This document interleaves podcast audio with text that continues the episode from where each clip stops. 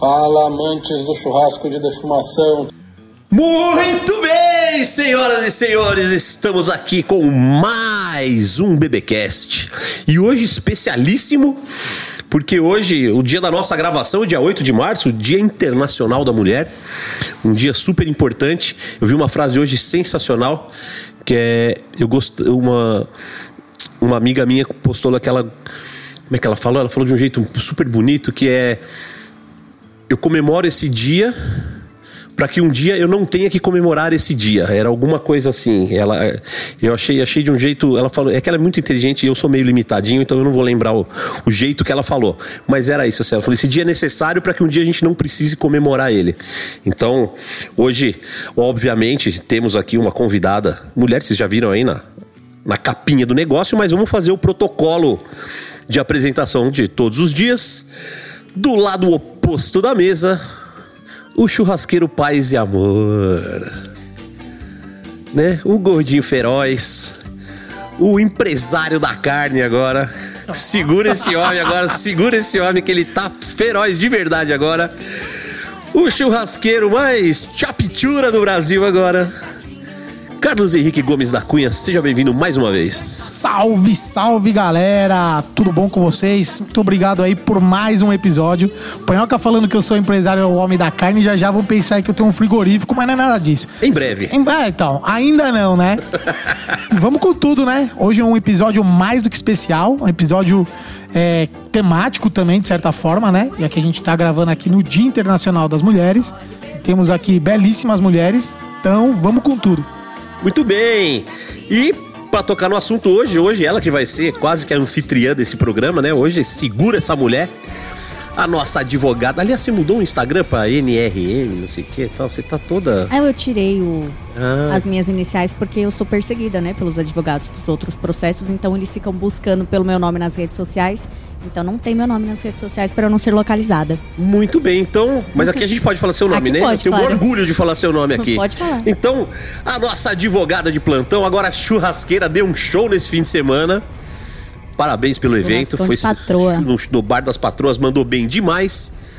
A nossa advogada, com orgulho, eu falo seu nome, doutora Natália Ramos.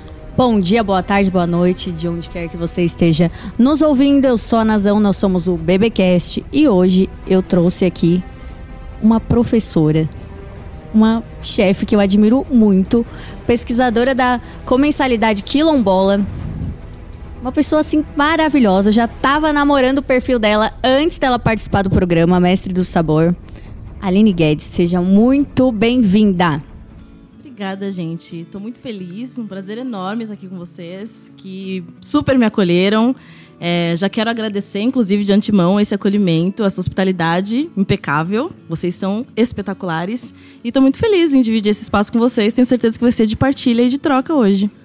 Cara, já podemos encerrar. Depois dessa, eu já tô arrepiado aqui. Eu já. Não, e, assim, e- e o legal é que assim, o curso da Nazão tá fazendo efeito. Porque você viu ela falando comensalidade. Eu não consigo. é, comensalidade é uma palavra Você difícil. viu ela sol, mas ela soltou aqui numa fluidez. É, você? Comensalidade. Eu não Aliás, consigo falar. Por falar nisso, hein? Comensalidade. É. Comensal, como que é de novo? Comensalidade quilombola. Comensalidade quilombola. Quilombola. Quilombola. direito, gordo. Isso aí é um trava-língua, galera. Fala rapidinho. ó. Comensalidade quilombola, comensalidade. qui- Não dá. Não dá. Mas vocês Mas vão saber vai- o que é isso. Eu também vou direitinho. saber o que é isso. Tô mega curioso pra descobrir um pouco mais. Obviamente a gente já sabe do que tá sendo falado, né? Mas vamos aprofundar o assunto, né? É isso aí. Faltou, Nazão, você, você precisa treinar um pouquinho mais pra ser anfitriã do BBcast. Faltou dizer que ela foi participante do Mestre Sabor e que ela é mãe do Tomás, do Pietro e da Cecília. Você esqueceu desse detalhe muito importante. desse detalhe, né? Que as pessoas nesse Tá podcast, elas têm família, né? Essas pessoas vão deixar um legado na Terra, ao contrário desse que vos fala. né? Deixa pra lá. Bom. Bom, vamos lá. Temos algum. A gente sempre começa com a frase do dia tal. E a frase do dia hoje veio da nossa convidada. E eu fiquei impressionado porque assim. Eu, como fui publicitário muito tempo, redator, sempre disse que escrever bem é a arte de cortar palavras. E a frase dela tem quatro palavras e é uma pancada, que é a seguinte: Eu sou porque somos. Sentiu o silêncio? Pairou, hein? foda, né? Até os aviões deram uma pausa. Pa- Parou Congonhas. Né? Olha que frase impressionante que é isso. Que, e no dia de hoje, vindo de quem vê, assim, é, é, é sensacional. Puta, vale, né? A nossa convidada tem até tatuada isso, tatuada essa Exatamente. frase, né? Conta pra gente o que, que ela significa pra você, porque cada um vai dar um significado. Mas pra você, o que significa essa frase? Então, eu fiz o meu mestrado, né? Tenho essa pesquisa sobre as comunidades quilombolas e nesse momento da pesquisa eu tive na minha vida um momento assim de uma redescoberta, eu costumo dizer, né? Porque sou uma mulher preta, né? É, para quem não me conhecia, vocês viram aí no cardzinho agora. é, e eu sou uma mulher preta periférica, nasci na periferia de São Paulo. E nesse momento que eu fiz a pesquisa, eu tive essa aproximação com essas comunidades e uma reaproximação com a minha própria ancestralidade, eu costumo dizer. Porque no nosso país, nós sabemos tem uma série de questões políticas, raciais e afins, a gente, quando pessoas pretas nesse país, muitas vezes a gente sofre o que a gente chama de um apagamento. Então eu sempre me via como aquela menina que tinha que alisar o cabelo, que tinha que falar mais baixo para não ser tanto o destaque, porque seria um destaque negativo. Tinha que ser sempre mais inteligente de alguma forma, mesmo quando eu não estava me dando bem nas disciplinas, eu ficava ali relutante, estudando mais e mais, porque minha mãe falava que a gente tinha que sempre ser melhor, para que as pessoas não colocassem aquilo também como um erro nosso pela nossa condição, né? E essa pesquisa me fez é, me ver como pessoa preta e ter orgulho dessa ancestralidade. E essa palavra pequenininha, essa, essa frase pequenininha, ela é uma frase que ela descreve, né? ela, ela tem um significado para uma palavra que é Ubuntu ou Ubuntu que é esse significado do eu sou porque somos, que remete a essa ancestralidade. Porque nós não somos nada se nós não tivermos essas redes de conexões e apoio. E a gente só é alguma coisa porque outras pessoas vieram antes de nós. Então é um provérbio africano que fala muito sobre essa questão, né, da gente olhar para o passado para enxergarmos também o futuro. Que pedrada na nuca. Nossa, começou, né? Começou muito bem. Falando isso, a gente Ah, tem. e- e- não, mas coisas- deixa eu fazer um comentário aqui. Você vê a diferença de uma pessoa culta de uma pessoa chumbrega, né? Ela deu essa explicação. O que ele fala algo parecido, mas é que sozinho nós não somos nem É corno, isso né? que eu ia falar. Entendeu? Então, assim, de certa forma, é a mesma mensagem, mas de uma pessoa culta, estudada e, e do tiozinho do funk. Não, do funk não, de caipira, né? No interior a gente fala que sozinho a gente não é nem corno. Exatamente, é por aí, tá vendo? É exatamente isso. E a gente não chega muito mais rápido, né, nos nossos objetivos quando a gente dá as mãos e a gente segue junto, então é Sem muito dúvida. isso, né?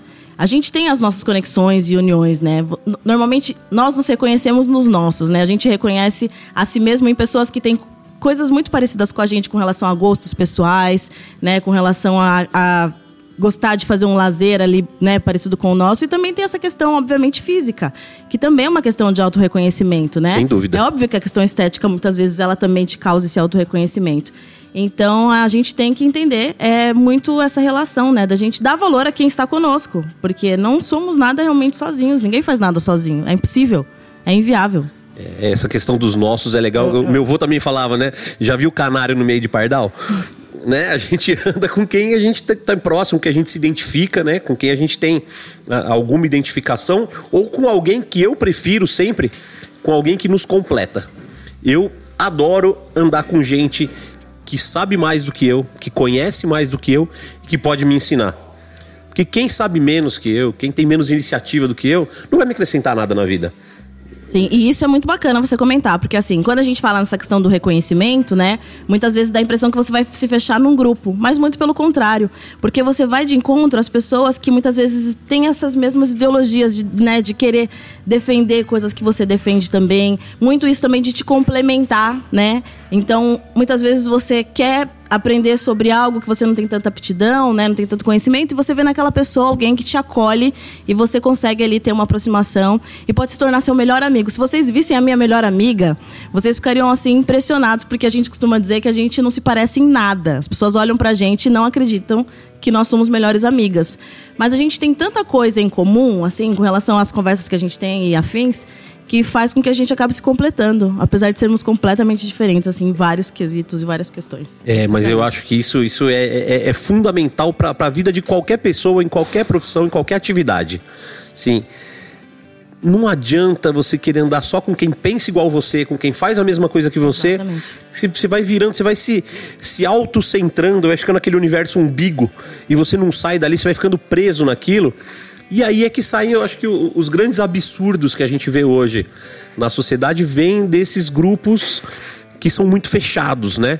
Independente de, de origem, de causa, de nada, grupos muito fechados é de onde a gente espera os maiores absurdos. É. Nos grupos mais diversos, nos grupos mais inclusivos, é que a gente vê atitudes positivas, é que a gente vê melhorias, é que a gente vê é, evolução. E as pessoas que estão se fechando estão sempre involuindo, né? Porque não, e uma coisa que não tem jeito, né? Eu aprendi isso com um professor meu de filosofia. Você nunca tá parado. Ou você tá indo para frente, ou você tá indo para trás. E ir para trás é sempre mais fácil. Exatamente, né? Mas Ba- estático ninguém fica, é isso Ba- mesmo. Basta pensar em ficar parado, você já tá indo para trás. Então, eu acho que ir para frente é sempre o nosso ah, o, o nosso objetivo, quer dizer, o nosso não, né? Ou pelo menos o meu e de quem tá aqui, eu sinto isso, né? Tem gente que gosta de ir para trás, Pra tem frente gente que se anda, né? É, frase de, é pra frente que se anda. mas tem gente que adora essa coisa de, de voltar, de, de ser retrógrado, de buscar coisas que já estão completamente desgastadas, coisas que já, já deixaram de ser consenso, que já deixaram de ser até é, minoria para ser realmente absurdo, né? Como, por exemplo, eu vi, tava vendo hoje um negócio, o cara falando de terraplanismo de novo. Cara, é sério mesmo que alguém fala dessas coisas? E isso é um dos absurdos que a gente vê, né? A gente tá vivendo uma época muito louca quanto desses radicalismos, mas não vamos nos perder aqui. Não vamos nos perder, que a gente tem que falar de churrasco aqui. E hoje, aliás, dona Aline, é a primeira convidada nossa que não tem ligação direta com o mundo do BBQ. Vocês viram que honra? Eu- Que honra a nossa. Não, a quebra de paradigma, né? Porque, olha. E é uma professora de gastronomia, tá bom pra vocês? Porque assim, o que, que eu quero que a galera entenda? Eu sempre falo isso. O churrasco, meu povo, faz parte da gastronomia. Vamos parar de ramelar, seus Zé Ruelas, fura linguiça. Entendeu? Então, vamos, vamos ouvir o que essa mulher tem pra falar Muito. e entender, pensar no churrasco como gastronomia. Essa é a minha intenção aqui hoje, trazendo. Não, isso foi incrível, porque tem uma frase que eu, eu brinco muito também, que eu sempre falo. Né, você fala, ah, fulano, não sei o quê, fulano chefe, chefe, não sei, nós vamos falar sobre essa coisa de título de Sim. chefe e tal, nós vamos falar muito disso hoje. Mas assim, todo cozinheiro é churrasqueiro. Mas nem todo churrasqueiro é cozinheiro. Opa! né? Assim, teve uma convidada nossa aqui, a, a Isabela Berlota. Ela fez cordon bleu e tal, não sei o quê. E quando ela participou do reality show comigo, do reality show de churrasco do BBQ Brasil, ela nunca tinha feito churrasco na vida. Olha só. O que, que é a primeira coisa que ela fez quando viu a churrasqueira? Deixa eu ver como é que são as fontes de calor aqui. Onde o fogo é mais forte, onde o fogo é mais fraco. Entendi isso. Acabou, ganhou o programa. Olha aí. Porque o resto era tudo churrasqueirinho amador, igual eu. Era na época. Ela era uma cozinheira. Então ela dominou o fogo, ela fez risoto na churrasqueira, ela fez sobremesa na churrasqueira, ela fez o escambau na churrasqueira. Enquanto todo mundo tava fazendo carninha com farofa e vinagrete. Todo mundo ficou limitado. Mas sabe que isso é muito interessante. Ontem eu falei sobre isso com os meus alunos, porque eu sempre falo a respeito de enxergar o além do se posicionar na frente do fogão e mexer uma panela. Porque é muito isso. Ela olhou para a churrasqueira, ela tentou entender ali as fontes de calor e todas essas questões.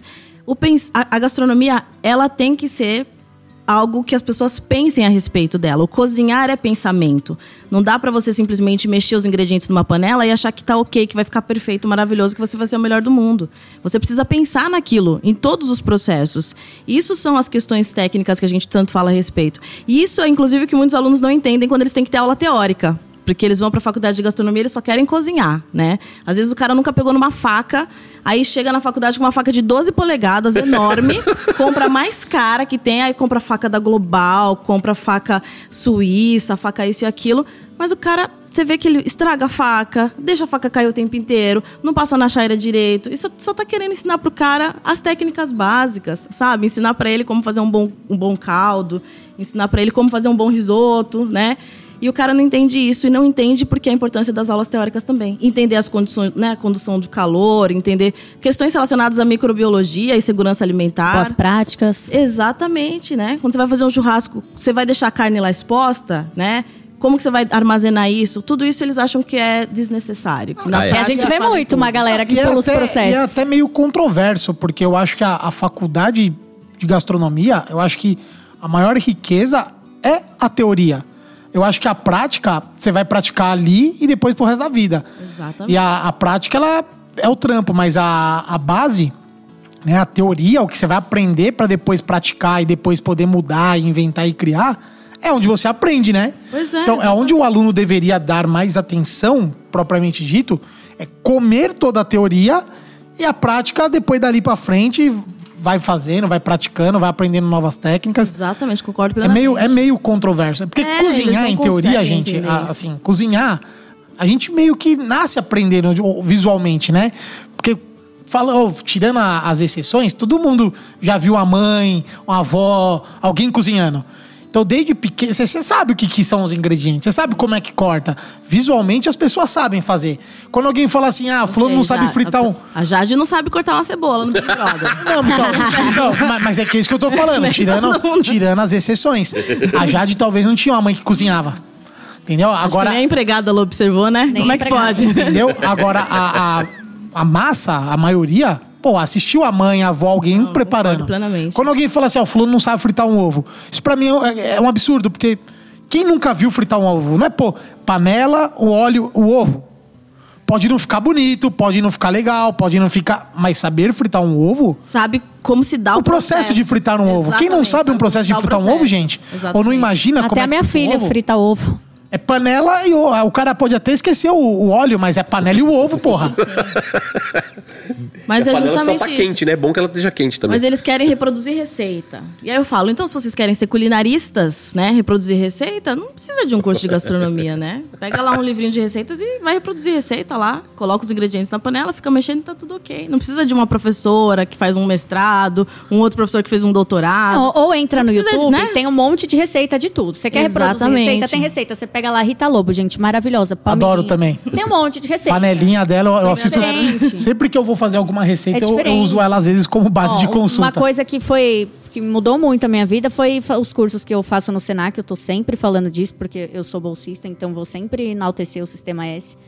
Então, cada curso que você começa, ela, enquanto professora, ela sabe. Tem, a gente começa qualquer curso dentro de uma instituição de ensino com as boas práticas, né? Que tem microbiologia e tal. Então, eu já fiz, tipo, umas 10 vezes essa aula. E com vários professores diferentes. E eu vejo as pessoas, assim, no- no- nos, nos eventos, trabalhando, eu consigo bater o olho na pessoa e ver, bom, ela manja boas práticas Uhum. e aquele ali tá nem aí. Você fala, meu Deus, que horror, socorro. E, tipo, não tem essa, ah, é churrasco, não tem boas práticas. Não, tem sim, e tem que ter mais ainda, porque é um monte de carne exposta. Exatamente. É vinagrete, é Exatamente. farofa, é cebola, é coisa que azeda, que pode dar uma contaminação cruzada. É o rolê mais fácil de rolar uma contaminação cruzada, na verdade. Fora de uma cozinha, as boas práticas são ainda mais bem-vindas. Porque a cozinha você ainda tem o ambiente propício para as boas práticas, né? Você tem equipamento próprio, você tem tudo próprio. Evento que é externo, você não tem o que tem uma cozinha. Então as boas práticas, elas são ainda mais bem-vindas porque elas precisam suprir essa falta de equipamento, falta de uma pia perto, falta de um, um congelador rápido, falta de alguma coisa. Então, galera, deixa de ser preguiçoso. Mas, para nossa sorte, o nosso público é diferenciado também, né? Muito. É que a gente, a gente fala aqui pra, pra massa. Mas a gente sabe que quem nos ouve aqui, quem chegou no episódio dela já tá ouvindo há algum tempo. A gente já filtrou os ruins. Os, os ruins já não aguentam mais ouvir a Já tá gente. no nível altíssimo Então, a gente já. já. tá com o público de. não, est- estou errado? Certíssimo. Então já estamos. Verdade, verdade. Então, assim, a gente fala, mas isso, muita do, do que é falado aqui, se você fala, ah, isso eu já faço, tal, tal, tal, encaminha aí o link pro amiguinho ouvir, ó. Falou, você que tá precisando, ouve isso aqui, que é uma aula. Tá ouvindo aí, porcalhão? Né?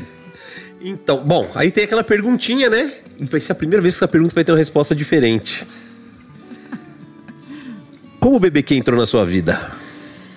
Então, é, eu gosto bastante de, de churrasco, mas eu realmente não sou uma pessoa, faço eventos, não sou uma pessoa que eu vou aos eventos, quando eu tenho esses eventos e faço, né, os, churrascos, enfim. Eu sempre levo alguém para fazer.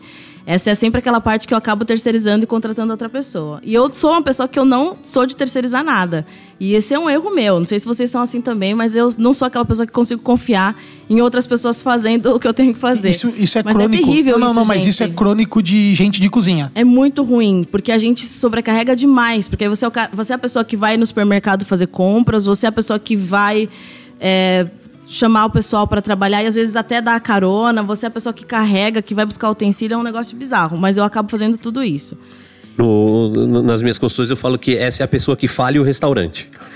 É porque em vez de Exato. se Mas é preocupar verdade, em é. administrar e fazer as coisas, tá lá na fila do atacadão. Não é um perfil de um comprando. administrador de forma alguma. Eu, a- a- essa, tem, tem uma amiga minha que trabalha comigo, até brinco que ela é minha chefe. Ela foi minha aluna, inclusive, e ela sempre vai comigo nos eventos. Fala o nome dela, dá moral. Ah, nossa, ela vai ficar louca, porque ela, ela faz churrasco, ela é super churrasqueira. Quem e- que é? Conta pra gente. A Rafaela Iado e o marido dela também, eles adoram. Manda um beijo pra eles, pô, malucos. Ó, o Eu trabalho não faz eu churrasco, já eles temos vão aí ficar alguém. Já anota, não, vamos, voltamos no nome deles daqui a Eles pouco, então. E aí ela sempre fala.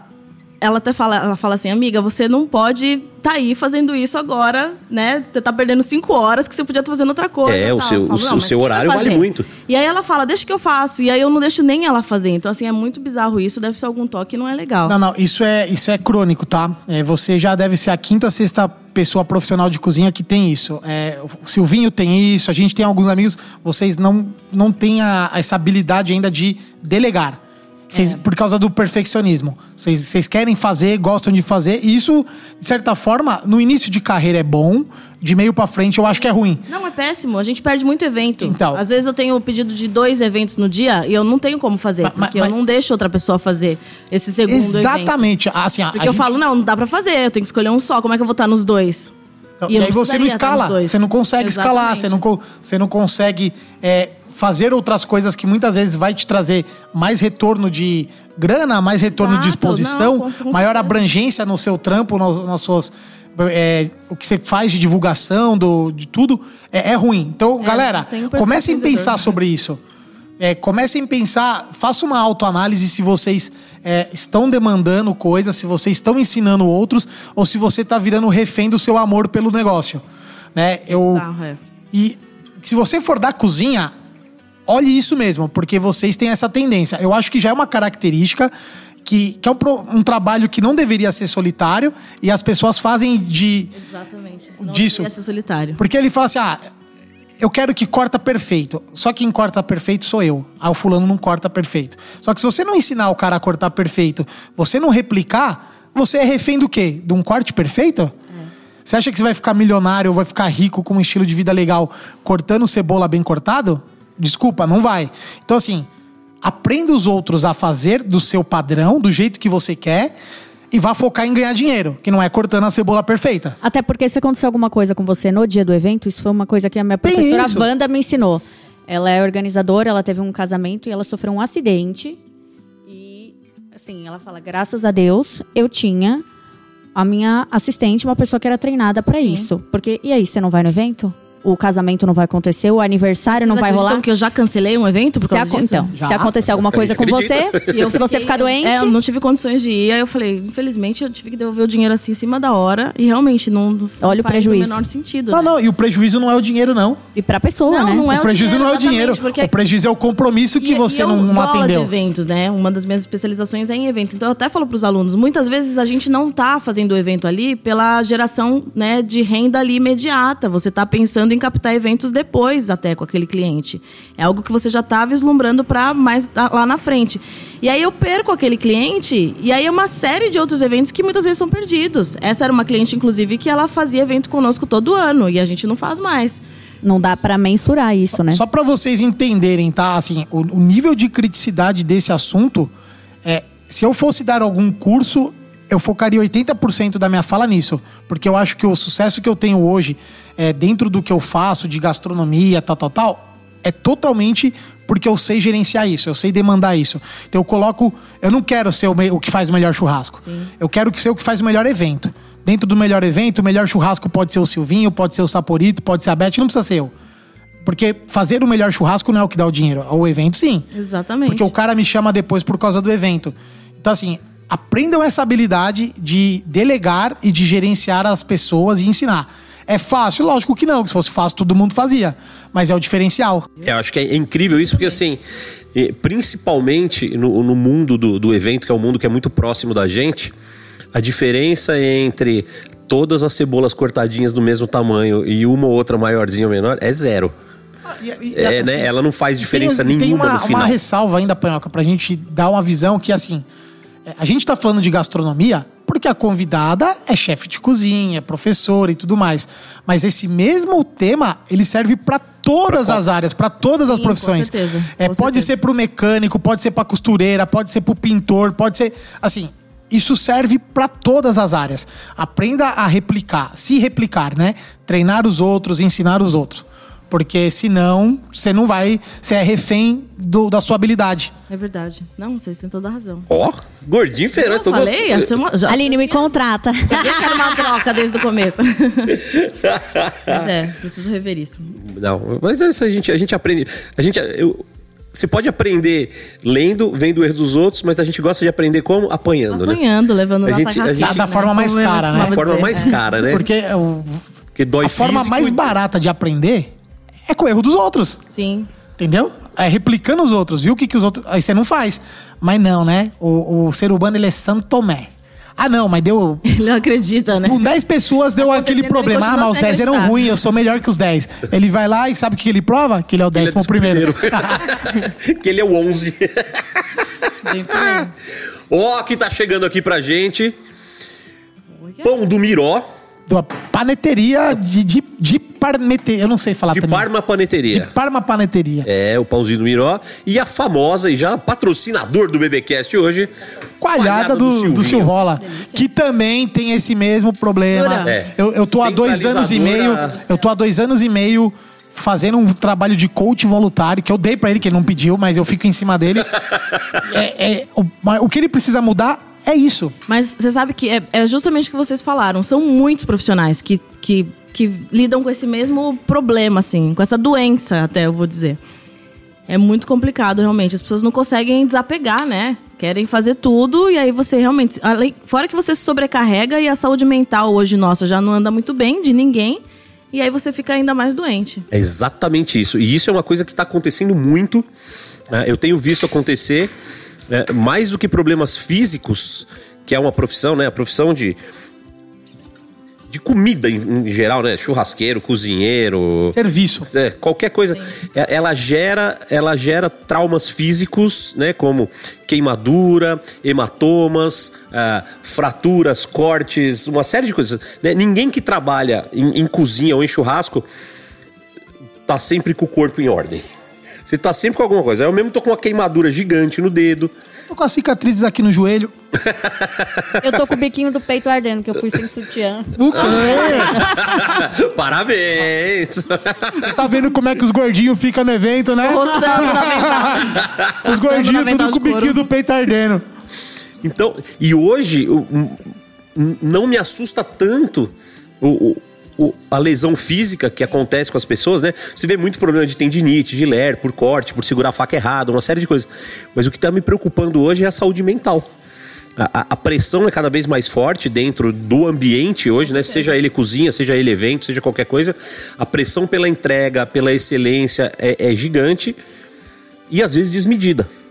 né? Então você vê hoje com a, a saída da pandemia aí, com a crise econômica, o que, que muito restaurante, muito organizador de evento fez? Reduziu o quadro. Ah, sim, com certeza. Das Né? primeiras coisas. Diminuiu o, o número de pessoas que tem trabalhando. Então o cara que fazia duas funções na cozinha passou a fazer quatro. O cara que fazia uma passou a fazer duas. E chega uma hora que o cara espana. Né? Então, assim, é lógico que eu não vou falar nem o restaurante, nem o nome da pessoa, nada. Mas eu vi semana passada um, um rapaz de menos de 30 anos ter uma, uma crise de pânico dentro de uma cozinha. Assim, de, de ser incontrolável. Assim, de dar sintoma físico, de tremedeira, de não conseguir se parar em pé. É, essa semana aqui, um amigo nosso também foi parar no hospital, pressão lá em cima, quase morre. E dado o perfil dele, só pode ser o trabalho, porque você conhece, sabe a calmaria que é.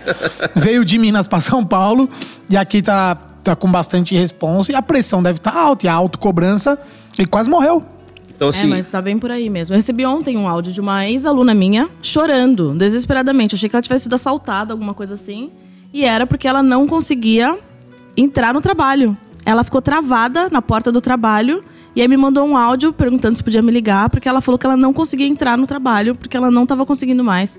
Entrar ali e trabalhar naquele espaço, porque a pressão psicológica era muito forte, muito alta. Eu sigo Eu, um. eu tenho isso também com a academia, mas eu venci, eu não vou mais.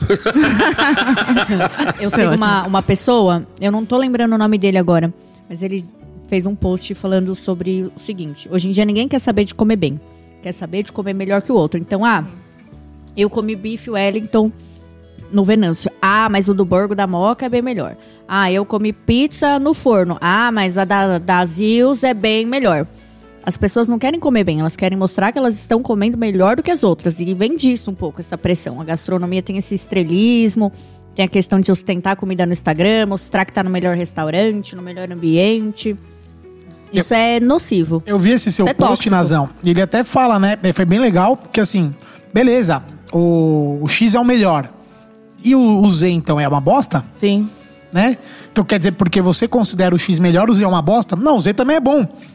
Mas talvez pra você, sei lá, um é nota 8, o outro é 10, mas o 8 também é bom, o 8 também é, é, e assim, aceitável. e, e isso é uma outra coisa que precisa ficar muito. E, e a hora que a gente falar da tua pesquisa, isso vai aparecer muito, né? É, que as pessoas dão muito valor hoje pra aparência, pro, pro preço das coisas, né? Não pro valor, pro preço, que são coisas diferentes. E, e acaba tendo essa competição. Por exemplo, eu adoro, tem uma coisa que eu adoro, que é o podrão. Né? Aquele sanduíche trash. Feito em condições duvidosas, com maionese perigosa, com tudo isso. Maionese perigosa. maionese perigosa, aquela que fica na bisnaga tal. Eu adoro. Toda vez que eu vou pra uma cidade, então eu vou dar curso, vou dar consultoria, vou participar de eventos. Ai, Panhoca, onde nós vamos te levar pra comer? Eu falei, num podrão. Todo mundo abre o olho e fala assim, mas você não podrão? Eu falei, cara, eu amo podrão. Né? Eu adoro podrão. E isso não me faz nem melhor nem pior. É, é uma coisa que eu isso. gosto.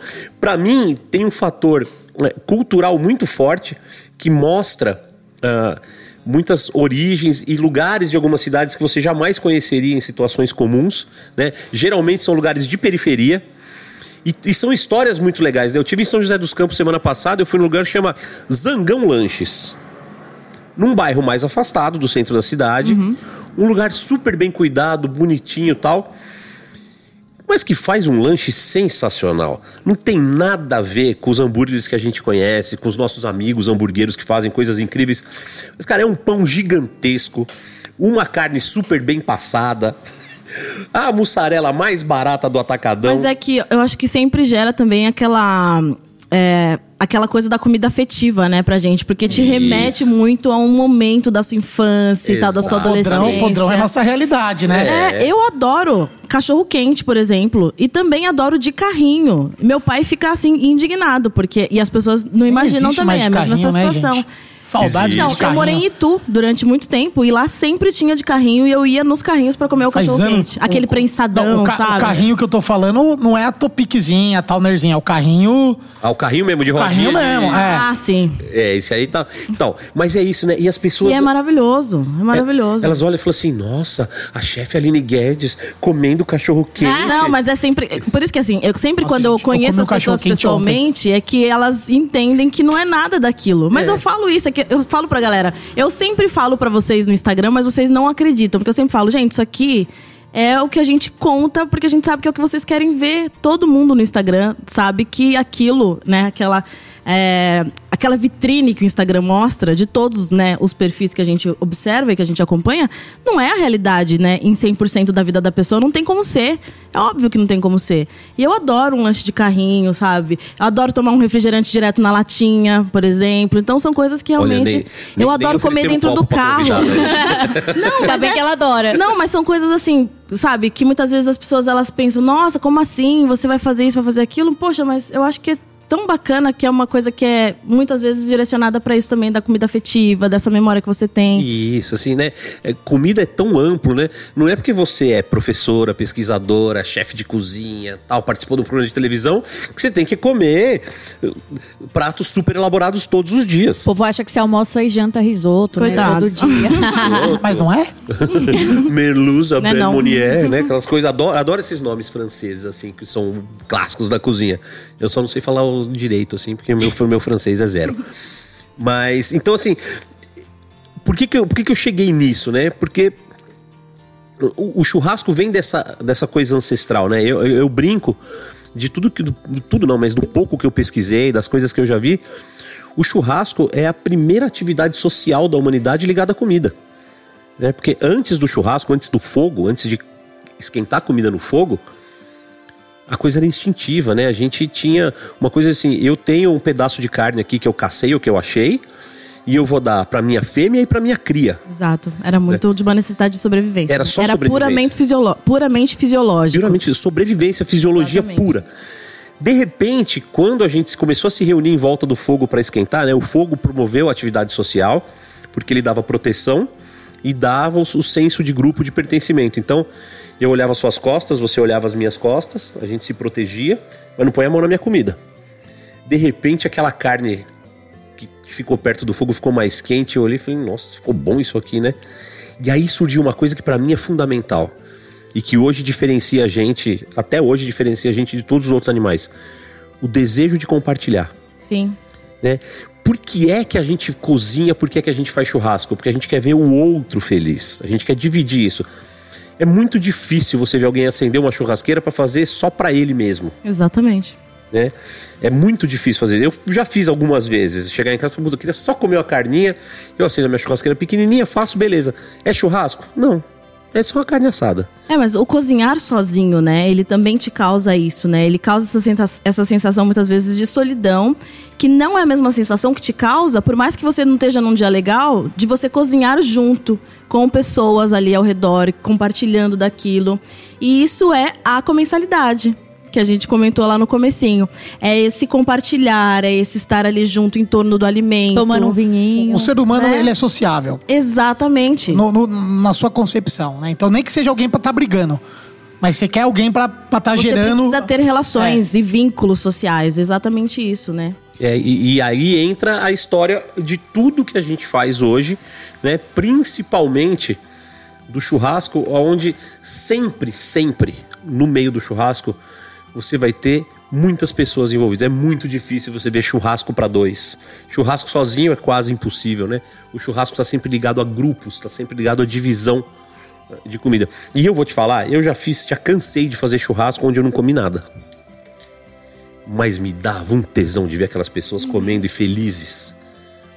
Olhando e falando, nossa, que carne gostosa, nossa, que batatinha deliciosa. Eu fico puto com a batatinha. Eu parei de fazer batatinha no meu churrasco.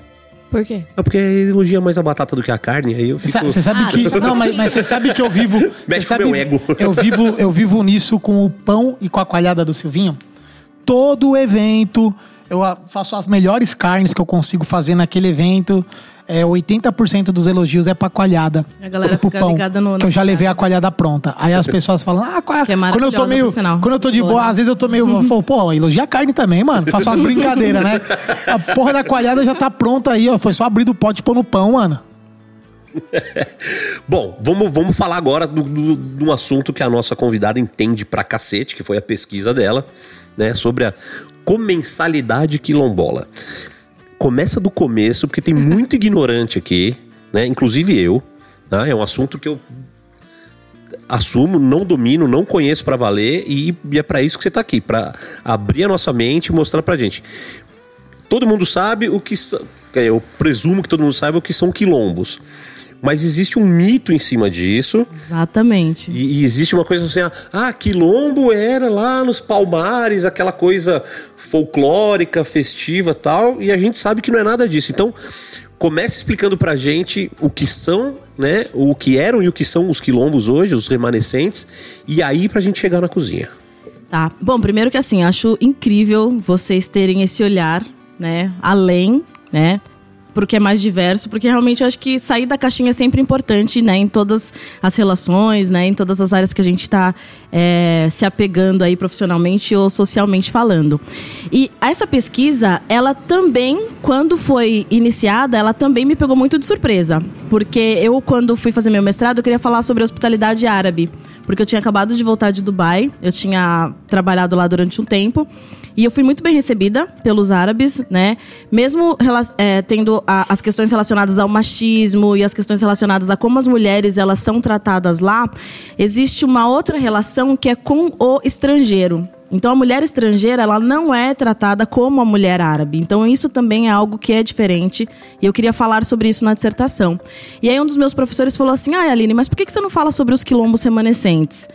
E aí aquilo me chocou, porque eu tinha esse mesmo imaginário folclórico dos quilombos que existiram há muitos anos atrás, na época ainda, né, que nós tínhamos o Brasil escravagista. Aquilo que a gente aprendeu na escola, no livrinho de história. Exatamente. Classicão, que é o mesmo livrinho há 70 Que não anos. muda nunca, nunca é atualizado, exatamente. Que é uma das críticas que eu faço. É, e aí eu falei, mas como assim eu vou falar sobre quilombo, né? Vou falar sobre algo que aconteceu e existiu há tanto tempo lá atrás. Eu quero falar sobre um assunto mais atual. E ele falou, não, então, fale sobre os remanescentes. E aí eu percebi que eu não estava me ligando no mesmo assunto que ele. E aí que aquilo me chocou muito, porque eu falei, poxa vida, eu, né, uma mulher negra no Brasil e eu não sei falar sobre um assunto relacionado à minha própria cultura. E aí que eu me vi perdida, né, realmente nessa relação. E aí eu falei, poxa, vou entender melhor isso. E aí que eu descobri, né, a quantidade de quilombos remanescentes que nós temos, que eles existem ainda nessa resistência, que obviamente eles não têm nada, né, parecido com o que era antigamente no que diz respeito a essa resistência ser uma resistência de lutas, né, físicas e de batalhas e afins, mas ser hoje em dia muito uma resistência para uma defesa da própria cultura, né, de dentro desses quilombos e dessa ancestralidade africana, afro-brasileira, né? Então aquilo me fez assim ficar apaixonada pela temática. E aí eu comecei a visitar alguns espaços e um especificamente que foi o Cafundó, que é um quilombo que fica no interior de São Paulo, onde eu também tinha um imaginário de um quilombo que eu encontraria casas de sapê, aquela situação, né, bem é, rústica mesmo do espaço, só A ilustração pessoas do livrinho de história. Aquela ilustração, Meio né? indígena, né? Não, exatamente, meio até indígena, essa, essa, esse imaginário, né, dessas imagens que a gente, se você, se a gente começa a falar aqui, a gente até vê na nossa mente, Ah, né, eu tô vendo. É. Você tá falando, eu tô. Você tá. Eu falei, eu tô pensando oca, né, comigo aqui, não é, não é? Exatamente. Então, aquilo me chocou porque aí eu cheguei e vi uma outra realidade, assim. As casas, eu, eu imaginava casas abertas, porque era uma comunidade, então eu pensei, poxa, eles vivem todos juntos, em grupo e tal.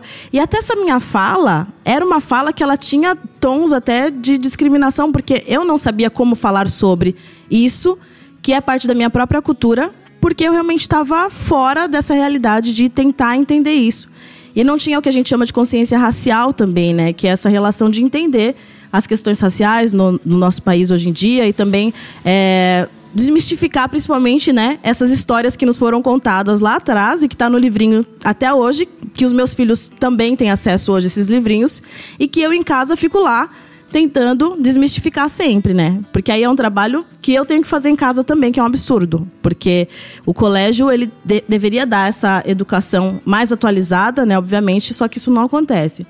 E aí eu entrei lá e vi que era outra situação. Não fui bem acolhida, que é uma coisa que as pessoas não imaginam. Porque mesmo sendo negra, eu não era uma pessoa ali do quilombo, não era uma deles. Então, obviamente, as pessoas não fizeram questão de me receber, não fizeram questão de me acolher, de responder as perguntas. Eu tive que ficar indo várias vezes no quilombo para eles sentirem segurança e começarem a conversar comigo. Muitas pessoas não eram pessoas negras e não são. Eu ia perguntar exatamente isso. Eu tava foi- esperando o não, momento que era a pergunta. Então, assim, é uma Não coisa. é uma comunidade fechada anti-branco. Não é, de forma alguma. Até porque o que acontece, e eu estava até conversando com uma aluna ontem. Eu tenho um primo de terceiro grau que ele tem o cabelo loiro, loiro, loiro e a pele muito, muito clara, muito branca. Então a gente tem uma miscigenação tão grande no nosso país que obviamente ali já houveram né, várias é, pessoas que se relacionaram com outras tantas e já é um povo também que foi muito miscigenado. Então eu não encontrei uma realidade que eu imaginava. E isso também acabou me chocando bastante, porque a maioria das pessoas nem eram pessoas negras, desse quilombo especificamente.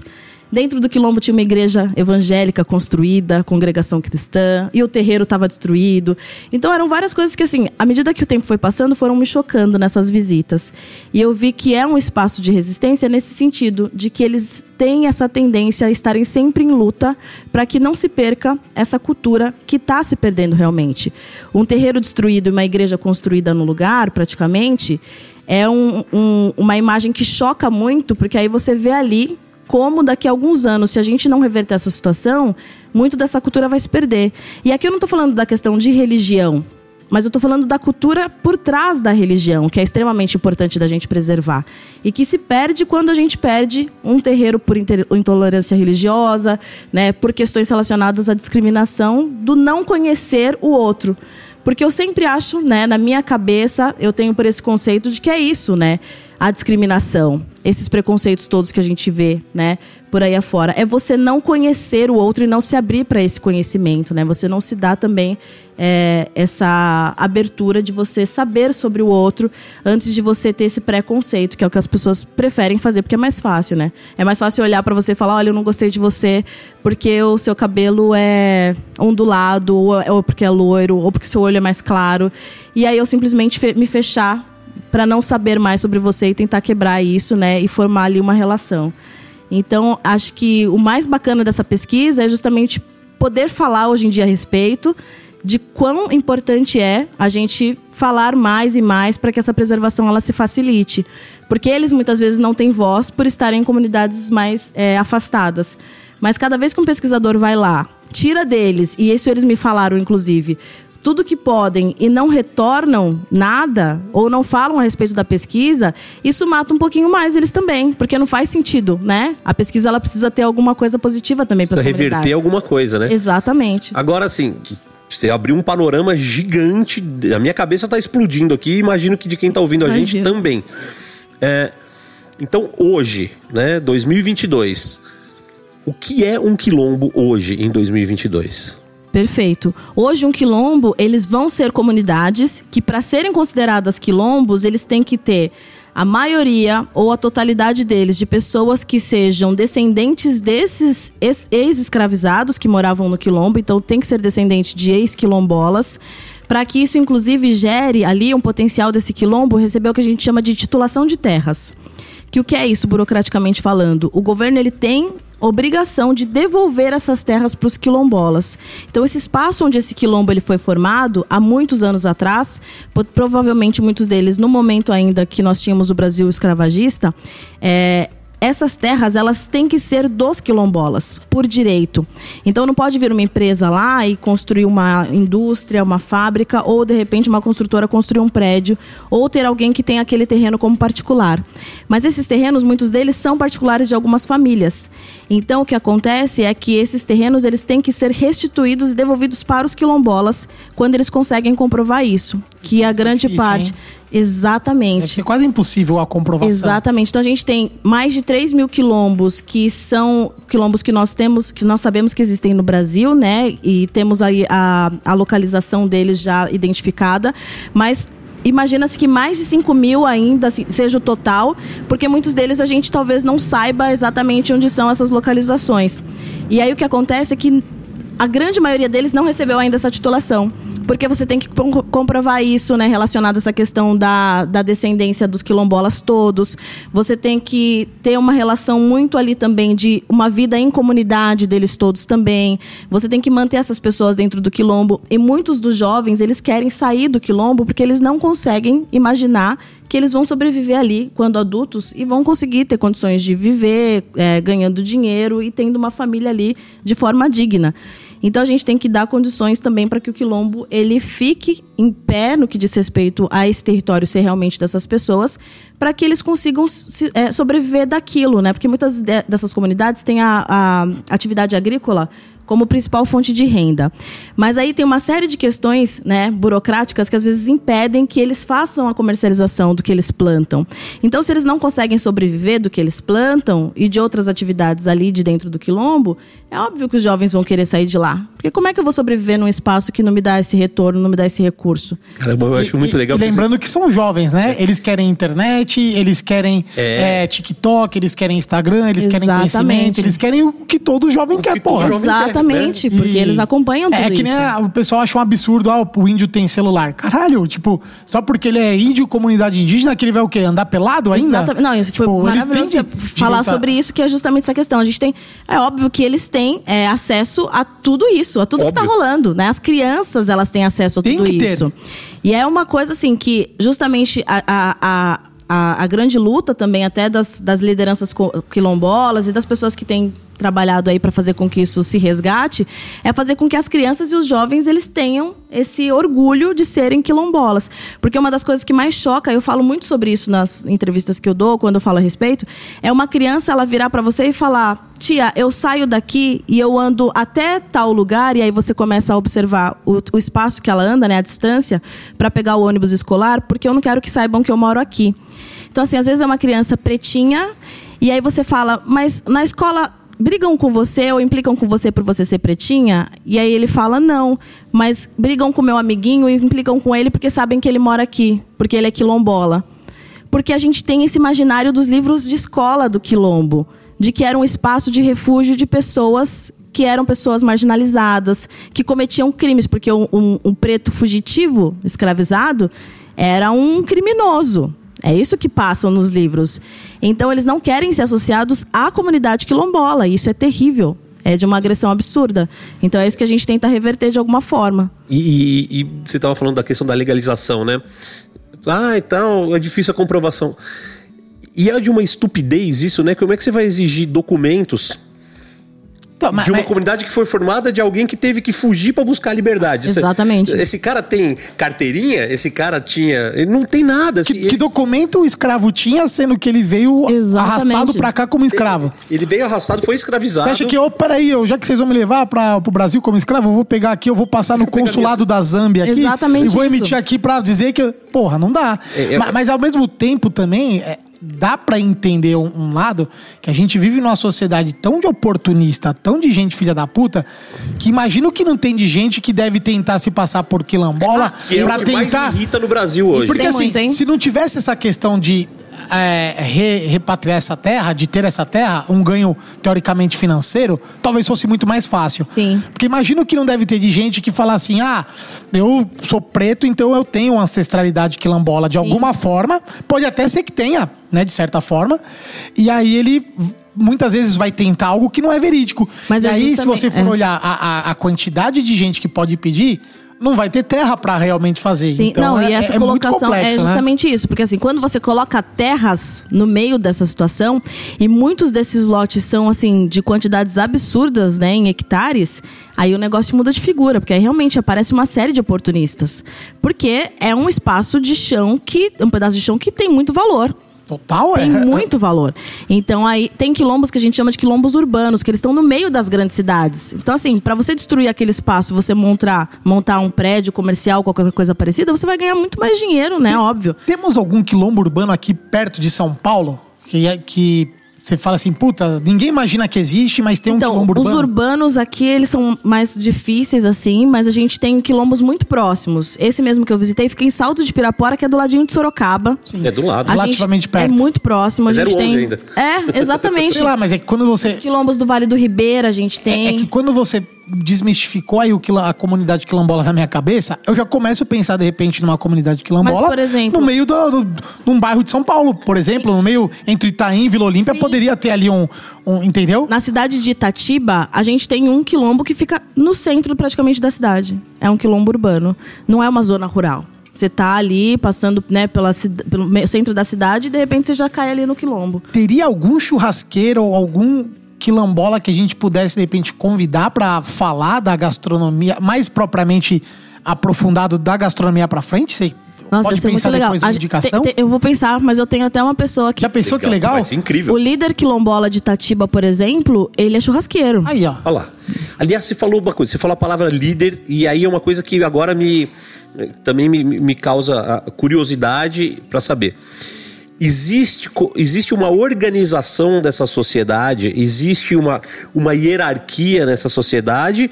Ou é uma, uma comunidade mais, ah, mais horizontalizada? Isso, essa pergunta é ótima, porque é justamente essa questão que a gente tem. A gente tem muito a referência do Quilombo dos Palmares, né?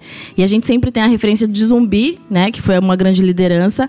E essas lideranças, quando a gente fala em líder quilombola, são as lideranças realmente que fomentam essa organização. Os quilombos, uma das grandes questões relacionadas a eles é que desde sempre, na época da escravidão, eles eram comunidades extremamente organizadas. Extremamente organizadas. Então, cada indivíduo tinha uma função dentro do quilombo e isso fluía de uma forma como se fosse uma grande empresa que né, gerava ali bons resultados, porque você tinha pessoas lidando com as questões relacionadas à alimentação de todo o povo, outras a questões relacionadas a táticas de batalha para a defesa do quilombo, e aí você tinha essas grandes lideranças.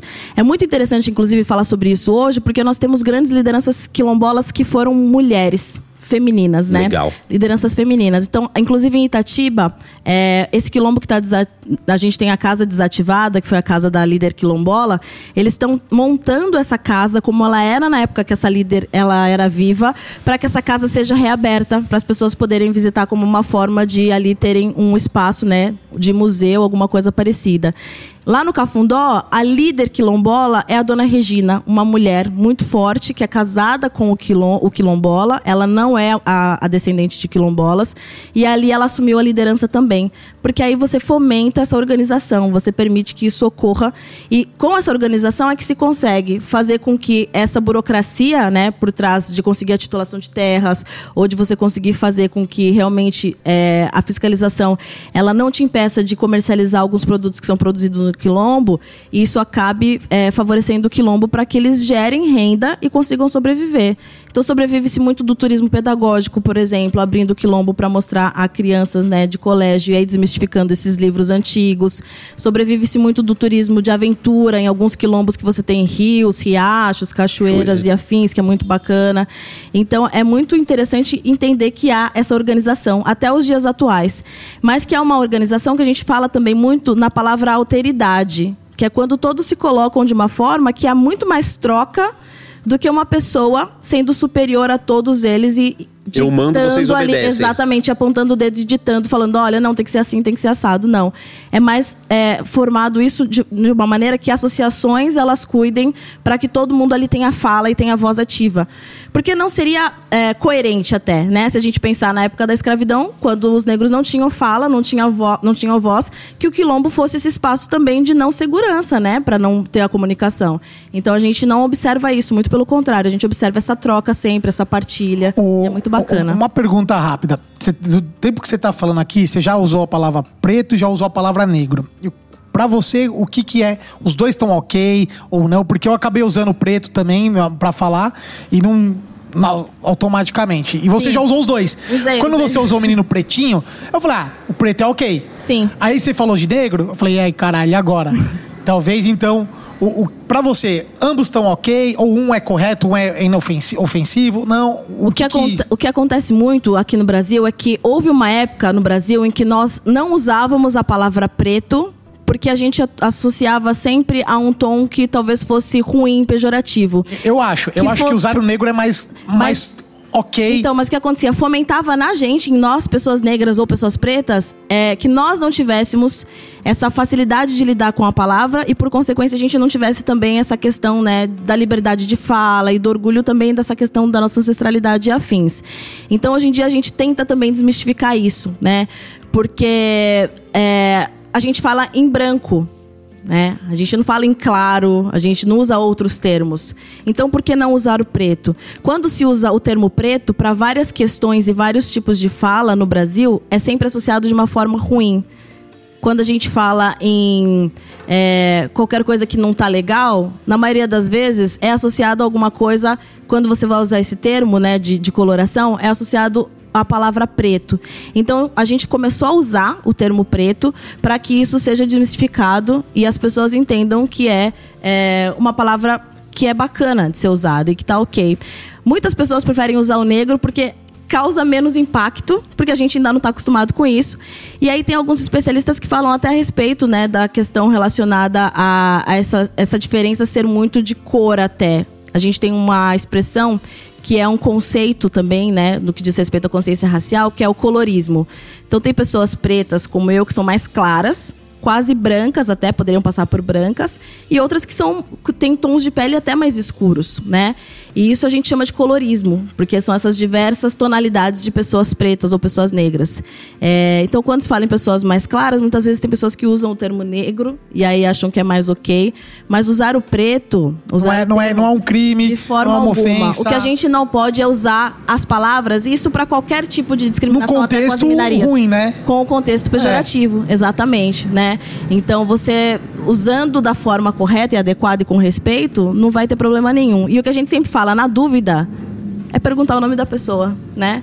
Porque é o que a gente Ah, fala. não, mas eu não- a gente a gente não tá nem falando de chamar a pessoa. Ah, mas tem pessoas né? que Porque têm essa assim, dúvida. é, é ah, chamar, mas você esse- chama pelo nome. Mas É, existe assim, essa dúvida. Como a gente tá conversando de um sujeito Sim. que não tem nome, então aí a gente usa o preto ou negro, mas eu não vou pegar e falar assim, ah, a preta. Não, vou falar a Aline Ah, ou a negra. Não, olha, a eu Aline. te, É, eu- eu, por exemplo, eu te me garanto que fazem isso e aí sempre vem essa dúvida. Ah, mas eu te chamo de preto ou de negro? Não, Me então, chama não, de é. Aline, né? Aí eu falo, não, me chama de Aline, né? Eu gosto do meu nome. Minha Em mãe, algum minha mãe momento pensou que- bastante, que se sei até gere- histórico algum- do meu nome, Em eu acho algum que é momento legal. que se gera intimidade, e aí a pessoa pode chamar de, do, do que Sim, vocês permitiu. exatamente. Preta, Ex- pretinha, neguinha, exatamente- minha é nega. exatamente isso, Porque aí a que intimidade tá permite. entre vocês. Mas Exatamente. enquanto não tem, Falou é, tudo, é é nome. É tudo uma questão de contexto. É. Bom, você falou do quilombo de turismo de aventura, de turismo pedagógico. E eu não ouvi você falar de turismo gastronômico. Nós quer saber da comida. É. Porra, que deve ser. Imagina que da hora um rolê. Ô, vamos almoçar hoje num dia experiente de, do quilombo. Então, né? Tem a gente tem- comer um rango lá, Então, 100% porque- porque quilombola. O seu trabalho no final de tudo é sobre Alimentação. a- a alimentação. Né? Exatamente. Então, conta pra gente o que, que você descobriu assim. Você fez um trabalho histórico vindo de como começou a alimentação, que no começo com certeza era pra, só para sobrevivência e se tornou uma cultura, e o que é hoje. Então, uma das coisas que mais pesou para eu fazer essa pesquisa também foi quando a gente falava, quando eu buscava informações e artigos sobre alimentação quilombola, eram sempre artigos relacionados à saúde. Então, ah, como que os quilombolas têm que se alimentar para terem uma alimentação equilibrada? Como se eles não soubessem como se alimentar. É a mesma coisa de falar que os indígenas, na época em que o Brasil foi né, é, invadido, eu vou usar esse termo, gente. Não consigo Mas foi usar- mesmo, né? Não consigo usar outro. No errado não tá. É a mesma coisa de falar que naquela época eles não sabiam comer também. aí Eles precisavam de conhecimentos europeus para saber melhor equilibrar os ingredientes no prato. Não faz sentido, né? É um povo também que tem uma ancestralidade, o povo africano. E nós somos descendentes de africanos. Então, existe também um conhecimento relacionado a isso. Então, em vários quilombos, você vai ter uma série de ingredientes que vão ser mais disponíveis em algumas regiões. Então não dá pra eu falar assim, olha, é comum em todo quilombo as pessoas consumirem feijoada, por exemplo, uma coisa bem absurda. Porque é óbvio que aqui em São Paulo, o que você vai consumir vai ser diferente de um quilombo que é- tá no Maranhão ou de um quilombo que tá lá em cima, em Belém do Pará. É muito relacionado à disponibilidade de ingredientes. Então, o quilombo que está no interior de São Paulo, fechadinho ali, você vai consumir muito e você vai observar muito o consumo de frutas, verduras, de ingredientes da terra. E essa relação com a terra é muito próxima nos quilombos. E você vai ter aqui, ali criação de pequenos animais, galinha, porco. Nos quilombos mais ali próximos do Vale do Ribeira, por exemplo, a gente evidenciou, inclusive, o consumo de ostras, né? E aí você fala isso pra alguém, a pessoa fala assim, mas como assim ostra? É um negócio caro. Ostra só quem tem muito dinheiro pode consumir. Pra quem compra, né? Pra quem colhe, produz, é praticamente de graça. Exatamente. Então, se você tem a disponibilidade do local, daquele bioma, faz super sentido que ali, naquela comunidade, tenha esse consumo e várias receitas até que eles façam relacionadas a esse ingrediente. É um olhar que a gente tem no país que também é muito preconceituoso, né? Que discrimina muito e separa muito essa questão, né? De quem tem acesso ao alimento. Por que, que a pessoa que mora na periferia, por exemplo, ela não pode ter uma alimentação mais sofisticada se ela quiser um dia, ou comer num restaurante bacana? Por que, que já se subentende que ela vai sempre comer o podrão? E que Exato. talvez uma pessoa mais sofisticada nunca vai comer o podrão. Né? É um olhar preconceituoso que a gente tem muitas vezes. Então, é, nos quilombos você tem muito essa relação do que é disponível para aquele ambiente daquela biodiversidade daquela região, né? Tem muita questão geográfica. O que é muito interessante é que tem alguns alimentos que são muito comuns. Por exemplo, a mandioca. E isso é muito comum por quê? Porque é uma coisa muito nossa, é uma coisa que já vem lá dos indígenas e é uma coisa que está muito né, presente na nossa cultura em forma de vários ingredientes outros. Então você tem a farinha, o tucupi. Às vezes você fala no tucupi e se imagina que o tucupi é só consumido pelos indígenas, né, nas comunidades, né, do, nas tribos indígenas ou comunidades indígenas, mas é muito consumido também em algumas comunidades quilombolas, que, que inclusive fazem o tucupi também. Então é muito interessante a gente começar a estudar isso para você ver essa relação que é além, né, do que eu costumo dizer, do que os olhos ali estão mais fáceis de ver, porque a gente só vê o que está superficialmente ali na nossa cara, né? A gente não se aprofunda tanto muitas vezes quando a gente quer entender a cozinha brasileira. Eu falei na feijoada e uma das, um dos pratos que é mais é, servidos nos quilombos é a feijoada. Isso é feito para que se movimente esse turismo gastronômico. Mas os quilombolas, eles sabem que a feijoada ali é só um pretexto para atrair, atrair turista. Porque aquela história de que a feijoada foi criada dentro das senzalas é a maior mentira que já foi contada pra gente. Uh, Chocada em aê. É a maior balela. Então agora, agora você desmistifica Agora é bom. isso. Caralho, você- Agora... você vai destruir tudo mesmo? Eu vou. Eu vou destruir agora. Aê, aê. Você vai me Sabia contar que que, o Papai Noel não existe? É, ela Você tá foi o contando. da paz. e, ó, e, ó, galera, seguinte, eu já tô com um tesão danado de provar essa comida. Então cobrem aí a Aline, que se ela aceitar, a gente vai fazer um jantar de comensalidade quilombola lá no Alambrado. Então a gente vai fazer um jantar que você vai chefiar com cardápio quilombola, vamos vender uns convites e vai rolar. A comida é boa, hein? Garanto pra vocês. Comida Então, se você, se você aceitar, a galera que tiver interesse já começa a chamar aí. A gente faz um jantar desse em breve, hein? bem bacana. Mas assim, a feijoada, gente, a feijoada, a gente, é, é, assim, é a maior mentira, né, no que diz respeito à gastronomia, a formação da culinária brasileira que a gente tem, porque pensar que a feijoada foi inventada ou criada dentro de uma senzala, onde você tem, e vocês falaram sobre isso aqui, né? Escravizados que foram arrancados das suas terras, né? Que não tinham condições ali praticamente nenhuma de sobrevivência, que eram tratados como animais, né? Porque os, as pessoas pretas que vieram pra cá, elas eram tratadas como coisas, como animais. O nome, quando o seu nome é tirado de você, a primeira coisa e a coisa que te faz ter o seu primeiro autorreconhecimento, imagina o que mais pode ser tirado, né? Porque a primeira coisa que se tira desse escravo, desse, escra- desse escravizado, aliás, é o nome, para que ele já não tenha ali nem condições de ter as relações mais de família, muitas vezes. E se separe dessas famílias e não se encontre com facilidade. Então, pensar nisso e começar a entender, né, na Europa o que já se consumia e entender também o que os nossos invasores tinham por consumo, né, tradicionalmente de onde eles vieram, faz a gente começar também a refletir sobre essa origem da feijoada. Então, os portugueses eles têm uma série de cozidos feitos com várias partes de animais. A gente sabe que na Europa é super comum que se consuma cozidos feitos com carnes que são consideradas de segunda. Vocês sabem melhor do que eu que carnes de segunda, né? Que é uma ideia idiota chamar carne de segunda, tem um sabor absurdo e são carnes que são, né, tem um potencial maravilhoso de sabor. Então não se perdia nada, tudo se consumia e eram muitos desses pratos feitos com cozidos dessas carnes e que eram adicionados a eles favas, né? E aí aqui no Brasil, o que aconteceu foi que mais próximo, na verdade, da semana né, de arte moderna, naquela época que a gente até está fazendo agora o centenário, né? Da, da- do, do- dessa- desse período do modernismo, é, houve uma necessidade de fazer com que o Brasil ele tivesse um potencial gastronômico justamente turístico e tivesse essa identidade gastronômica. Então, nos bares do Rio de Janeiro, né, eh, já se observava ali que muitos dos locais onde havia ali aquele proletariado, aquelas pessoas trabalhando em grandes indústrias e fábricas, nesses bares se servia um arroz com um feijão, que era um feijão gordo, não era o que a gente chamava de feijoada, e que muitas vezes as pessoas colocavam farinha também, e isso era o almoço de muitos deles. E aí, a gente tem até, olha só, é- a história vai até além. A gente tem a entrada de Mário de Andrade nesse meio de campo, que ele começa a entender essa necessidade da gente ter um emblema brasileiro nacional com relação a um prato, que fosse esse prato que as pessoas reconhecessem como identidade nacional. E ele olha para esse prato de arroz com feijão preto, gordo, e ele enxerga ali essa coisa da miscigenação. E aí começa-se a colocar outros elementos nesse prato, que muitas vezes eram servidos em separado. E ali você tem essa construção da feijoada, que começa a partir daí, então, ser trabalhada e ser popularizada com esse nome de feijoada. Então a feijoada ela nasce, ela é criada nos bares cariocas, né? Nessa época muito mais adiante, que está muito distante da época das senzalas, onde o negro, na verdade, ele consumia muito farinha, com às vezes uma carne seca ou coisa parecida. Era uma alimentação, um angu era muito mais consumido, era uma alimentação muito, muito empobrecida, né? Não tinha condições de você ter carnes, feijão e tudo mais. Não era dessa forma como as pessoas veem. Na, na real, assim, você não, não destruiu, você só abriu. Porque, assim, vamos ser honestos. Portugal lá, que foi o que invadiu o Brasil tal.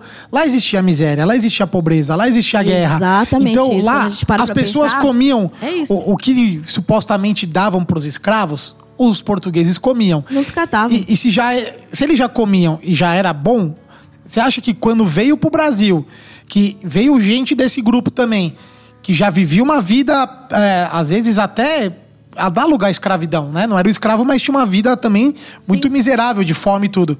Você acha que eles iam dar esses cortes que a gente conhece como pro, pra aquele negro, pra aquele escravo? É lógico que não. É exatamente isso. Se a gente tem abrir- raciocinar um pouquinho, É- é isso. que a gente também não é, não é, nu- nunca foi estimulado a pensar a sobre pensar sobre a gastronomia. E- porque, assim, Exatamente isso.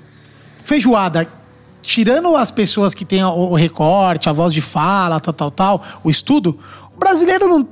A feijoada, um prato de escrava, beleza, é feijoada, acabou. É Você não vai ficar pensando é, teorias, um monte de coisa. Tentando Agora você, outras, que é uma né? estudiosa do meio, tá trazendo aqui pra, pra nós o conteúdo, né? É. Carai. Cara, eu achei, eu acho, eu acho incrível isso, assim. Primeiro que eu adoro essas coisas que cala a boca das pessoas. Assim, Virou a chavinha, né? Que cê- dá uma instigada, Você tá né? falando merda. E outra coisa que eu achei maravilhoso foi você falar da... Assim, tem comunidades né, que consomem ostra. Exatamente. Né? Aí você fala, nossa... É. Essa aí. Cara, né? essa é a, a, a expressão normalmente. Como assim? Ai, o quilombo, comendo ostra no quilombo. Né? Assim, mas é uma, é uma coisa que as pessoas não conseguem entender. Né? Tem gente que acha que ostra vende, só vende no fazano, né? Acho que ela nem. Então, aí tá. O capitalismo, o mundo moderno, que disse que ostra é uma delícia. Porque tem um monte de gente que acha ostra Que uma detesta, merda. É. É, eu mesmo não sou uma merda. Eu também não sou Entendeu? muito de comer ostra. não. É, é, o quem, quem, quem coloca que, quem coloca alguns insumos ou alguns ingredientes entra muito no que a Nazão comentou do cara. As pessoas, elas não estão querendo comer algo que ela gosta. Ela tá comendo algo que é pra mostrar um status que a ostra é cara. Exatamente isso. Exato. Meu irmão, eu, sabe que eu gosto de comer? É um ovinho frito, com, com, a, com a farinhazinha, um cuscuzinho, a cebola. Isso é comida de verdade, não é uma merda de uma ostra. Só que se você posta isso, se você quer divulgar isso, ah, um ovo com farinha, né? Pã. É, não vai dar nada, Agora né? uma Não dá ostra. engajamento. ó. Então, Não, mas a- o- alguns alimentos foram. Também deve ter coisa na história. Que a ostra também devia ser uma merda. Em algum momento se, se fez ela Tem virar um, um ingrediente. Nazão. É que assim, gastronomia e turismo tá ali, né? Exato. Eu sempre falo, quando eu vou viajar, eu gosto de me enfiar em birosca. Sabe? Em lugares assim. Porque, por exemplo, eu, eu gosto muito de, de ir ao Rio. Vivo lá. Não faz menor sentido, por exemplo, eu ir num restaurante de comida japonesa e comer um temaki. Até porque eu moro em São. Paulo, eu não vou sair daqui de São Paulo pra ficar indo em restaurantezinho. É lógico que eu adoro ir nos restaurantes legais, é legal, né? Tem uns restaurantes tops. Mas assim, o que, que eu gosto? Eu gosto de pegar um barquinho lá, me enfiar na Ilha da Gigóia. E aí você vai conhecendo um monte de restaurantezinho, que tem bolinho, que tem ostra. E ostra, por exemplo, ostra você come no, no Mercadão Municipal ali do lado da barraca de peixe por 5 reais, por 10 reais. Sim. Você come lá no, no pier do, do Guarujá, em qualquer peixaria eles têm um pouquinho de ostra, você ganha às vezes de brinde. Então a pessoa que ela fala isso, assim, que ela pensa que gastronomia é só restaurante caro, desculpa, ela é um pouco ignorante na área da gastronomia mesmo, raiz. Quando a pessoa é mais botequeira, gosta de se enfiar em biroscas, ela tem uma visão diferente, ela prefere entrar nesses lugares Prefere, com assim, certeza. Restaurante de beira de estrada. Amo. Bar do Mineiro, gente, lá em Biritiba, Mirim, que é Ah, depois de Mogi. Gente, Bar do Mineiro restaurante mineiro. Levou o nome mineiro já. Beira já de tem estrada. Chance de ser bom. Porque isso vai ser a comida genuína, né? Porque eu até tava, Raiz, ontem tradicional, eu tava né? dando uma aula de cozinha brasileira e falei justamente isso pros alunos. Assim, a gente tem, e aí é isso que você comentou, a questão do turismo e da gastronomia tá conectadíssima. E aí você tem as regiões do Brasil sendo separadas de uma forma que você vai ter pratos mais emblemáticos em algumas regiões. Os chefes de cozinha, pesquisadores principalmente, já entenderam que isso também não é o correto de fazer. Porque não dá para você pensar no Nordeste só um Nordeste riquíssimo à base de moquecas, de bobó de camarão E a base desses pratos, né, de caldeiradas. Você tem que pensar um Nordeste também sertanejo. Você tem que pensar um Nordeste raiz, onde realmente vai se consumir o quê? Uma mandioca com uma carne de bode, Bode. entendeu? Então, é justamente isso, de você ir a fundo no que é genuíno e do que realmente pode, né, dizer pra você o que você tem de ingredientes naquela região, de cultura, que muitas vezes a gente perde porque a gente fica só nessa coisa do que é vendável, né? De glamorizar, de postar que tá naquele beat que é, club, na verdade, naquele... que deveria atrair só os estrangeiros, mas atrai a gente ao errado. Porque a gente não vai lá se enfiar no, no- né, nas, nos, nos lugares mais, mais simples, né? Entender essa gastronomia mais simples, realmente entender a nossa própria história como brasileiros. Não. A gente faz como se nós fôssemos estrangeiros, como se nós fôssemos gringos. A gente vai nos restaurantes que vão servir aquele prato que a gente sabe que já foi até modificado para ele ficar mais agradável pro, pro turista. O prato que tem menos dendê, porque o turista vai passar mal porque ele não está acostumado com dendê. Poxa, então você não está querendo conhecer a gastronomia do seu país. Não é isso que você está querendo. E, e isso é uma coisa que no Brasil acontece muito, né? Da gente querer se adaptar.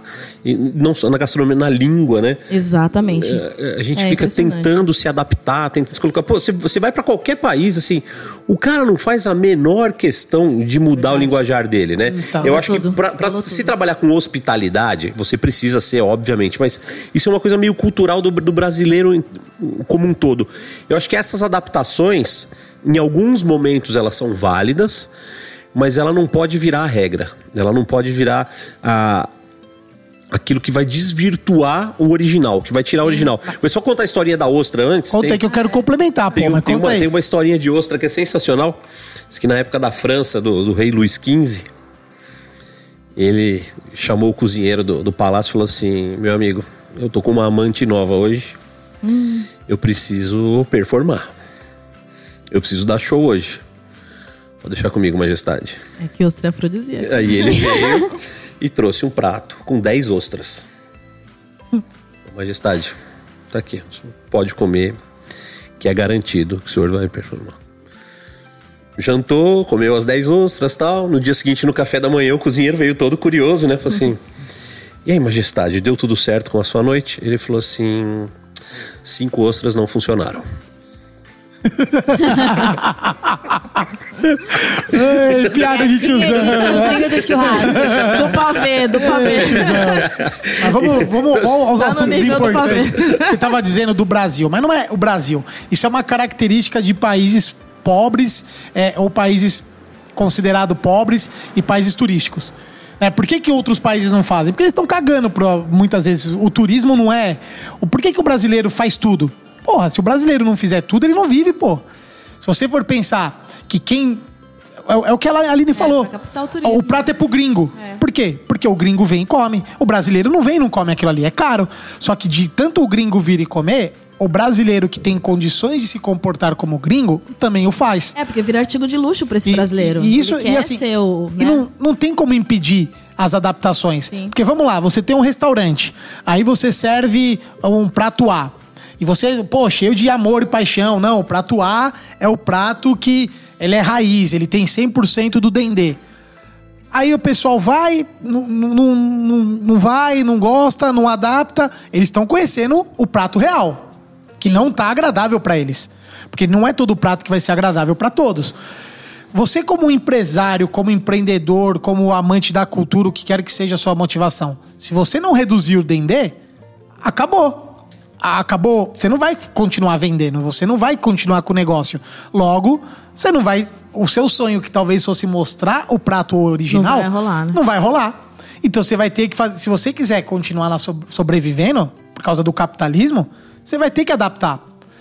Por que, que todo mundo tem essa, essa rusga com o japonês? Fala, ah, o japonês que a gente come aqui não é igual do Japão. isso tem mesmo. É óbvio, porque o japonês que a gente come aqui é muito mais gostoso do que se come no Japão. É muito mais gostoso. Cream E é por- cheese, né? Não, Não e é por isso que faz né? sucesso. Soltou na lata. Não, mas é por- eu já tive a oportunidade de ir no Japão. O brasileiro, se ele for no Japão comer a comida japonesa de lá no ori... não vai comer. então a nossa comida. E aí fala agora pros restaurantes japoneses que faturam mil... quantos milhões ou talvez bilhões a indústria de restaurante japonês não deve faturar no Brasil. Ah, o Brasil ele cede tudo. No Japão ele não. Você tá É, a entendendo? história da pizza. É, é A dinheiro, pizza gente. e a pizza dinheiro na mão. É. Cueca no chão. É isso aí. Muito. Então, pra gente fechar o assunto do, do quilombo. Então, assim, a gente, na, na- na imaginação do livrinho de história lá, então todo dia tinha algumas pessoas responsáveis, fazer uma refe- grande refeição coletiva, todo mundo sentava em volta da mesa, comia e beleza. Não é nada disso hoje, né? Não, de forma alguma, gente. Hoje em dia cada um tem sua casa com o portão fechado, todas as casas fechadinhas, sua casa com a sua antena lá de TV a cabo, bonitinha, com seu Wi-Fi, pra quem ainda acha que né, no quilombo não tem internet. Tem lá sua garagenzinha com seu carro, até às vezes tem sua criaçãozinha de animais ali, sua pequena criação. O que é muitas vezes do comum da comunidade são ho- hortas comunitárias que eles, que eles produzem ali, tem espaços comunitários também que essa associação ela acaba construindo e movimentando, né, para ter esse, para manter essa comunidade viva, né, e ter esse resgate. É, e outros espaços de, de uso comum, assim. Mas é um espaço que cada um tem o seu ah, pedacinho de chão ali individualizado. Isso é importante também dentro dessa comunidade. E não tem é, essa coisa de não existir a diversidade, que isso é importante falar. Como eu tinha comentado, vo- você vai num quilombo, você vai ver pessoas pretas, pessoas brancas, pessoas do candomblé, pessoas da igreja evangélica. Você vai ver várias ações ali acontecendo que nem sempre você vai imaginar que são de pessoas que, em alguns momentos, elas se reúnem como comunidade para decidirem algo que é para todos né? Porque são pessoas muito diversificadas e muito diferentes e com né, é, objetivos e gostos diferentes também. Olha lá. Não E deixa de ser uma sociedade dentro da sociedade. É, é uma Exatamente. E, sociedade. e- e é o mesmo reflexo, a mesma coisa. Exatamente. Só que num, num grupo mais restrito Mais ali, num- num, restrito, grupo que se, né? se organiza como comunidade. Mas isso- trazendo isso pro macro é o que Não, a gente vive. exatamente. É que o, o que a gente. É, é exatamente isso, né? É, o único problema é que a gente não se vê tão bem organizado e estruturado, né? E acho que até talvez um olhar para essas pequenas comunidades, não só quilombolas, mas indígenas também, que você tem toda essa estrutura muito bem organizada e muito bem administrada, que é algo que a gente que não reflete as nossas grandes sociedades, né? Porque a gente ainda está quebrando cabeça com questões relacionadas à política e outras tantas, para a gente ter uma estrutura melhor que seja de, de pelo menos, eh, condições mais igualitárias para todos, né? É, isso é, isso é importante. Outra coisa, né? Então, no dia a dia existe a individualidade, cada um na sua casa e tal.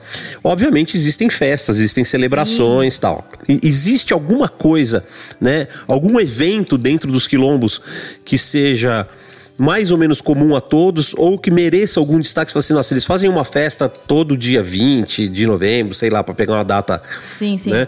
Mas existe algum tipo de evento, alguma coisa onde se sirva uma comida coletiva, onde se faça um grande evento?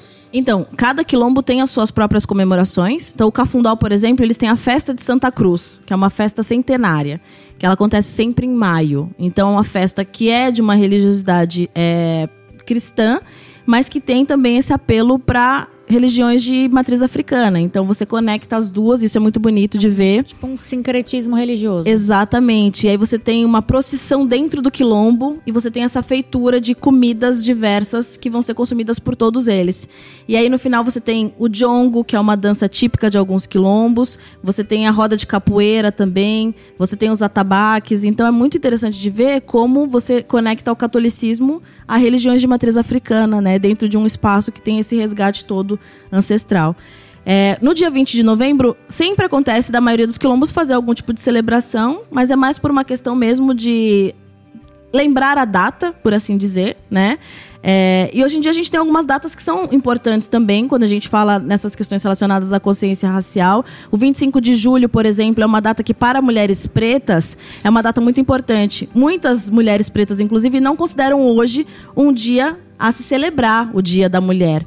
Porque nós sabemos que o Dia da Mulher, ele não foi um dia que foi criado e teve essa luta toda sendo pensada para essas mulheres. Que enquanto as mulheres brancas, elas estavam nessa busca, nessa batalha, elas, ao mesmo tempo que lutavam por esse feminismo, elas não conseguiam enxergar as mulheres que estavam dentro da casa delas, trabalhando para elas, né? Então, houve esse esse há essa, essa, essa obscuridade com relação a essa questão, né? Porque da mesma forma que você está lutando ali pelas suas, que são iguais a você, no que diz respeito a gênero, você esquece das outras por conta de questões relacionadas à cor da pele, É profundo, entre hein? outras. Arrepia, porque É profundo pra caralho. É, e aí algumas mulheres pretas não consideram hoje uma data Famoso se comemorar. feminismo, feminismo branco. É o que a Nazão sempre fala. Exatamente. É. E aí, dia 25 de julho, que é o dia da mulher negra, caribenha e latino-americana, é um dia que, na maioria das vezes, essas mulheres acabam sim por celebrar. Porque Qual, é mo- qual o data- motivo do 25? Né? O de 8 de março todo mundo já sabe, da fábrica e tal, né? Isso. É, o dia 25 de julho, ele tá associado muito mais a essas lutas das mulheres, né? E das mulheres negras e das mulheres é, latino-caribenhas. Que é justamente por essa busca pela visibilidade, né? No- em tempos em que realmente o feminismo ele não foi pensado dessa forma, com essa amplitude. É por isso, inclusive, que hoje a gente fala sobre feminismo negro, sendo que a gente tem o feminismo por si só, que poderia, né? Ali inclu- incluir a todos, né? Ou a todos, até como É, a gente costuma tem dizer. o feminismo Mas isso não acontece, A gente né? tem que pensar nessa transversalidade. Exatamente. E aí nós temos, inclusive, é, uma, é, uma grande intelectual brasileira que falava muito sobre essa questão da interseccionalidade. Então, quando a gente não parar de fato para pensarmos em todas as formas de discri- de discriminação que existem e todas elas serem compartilhadas no que diz respeito a essa luta por igualdade né, social e de, né, e de melhores condições de vida para todos, isso não vai mudar, porque a gente sempre vai estar se fechando a alguns grupos. A gente sempre vai ter o feminismo branco, a gente sempre vai ter um grupo brigando ali, lutando para a defesa do, do né, contra a homofobia.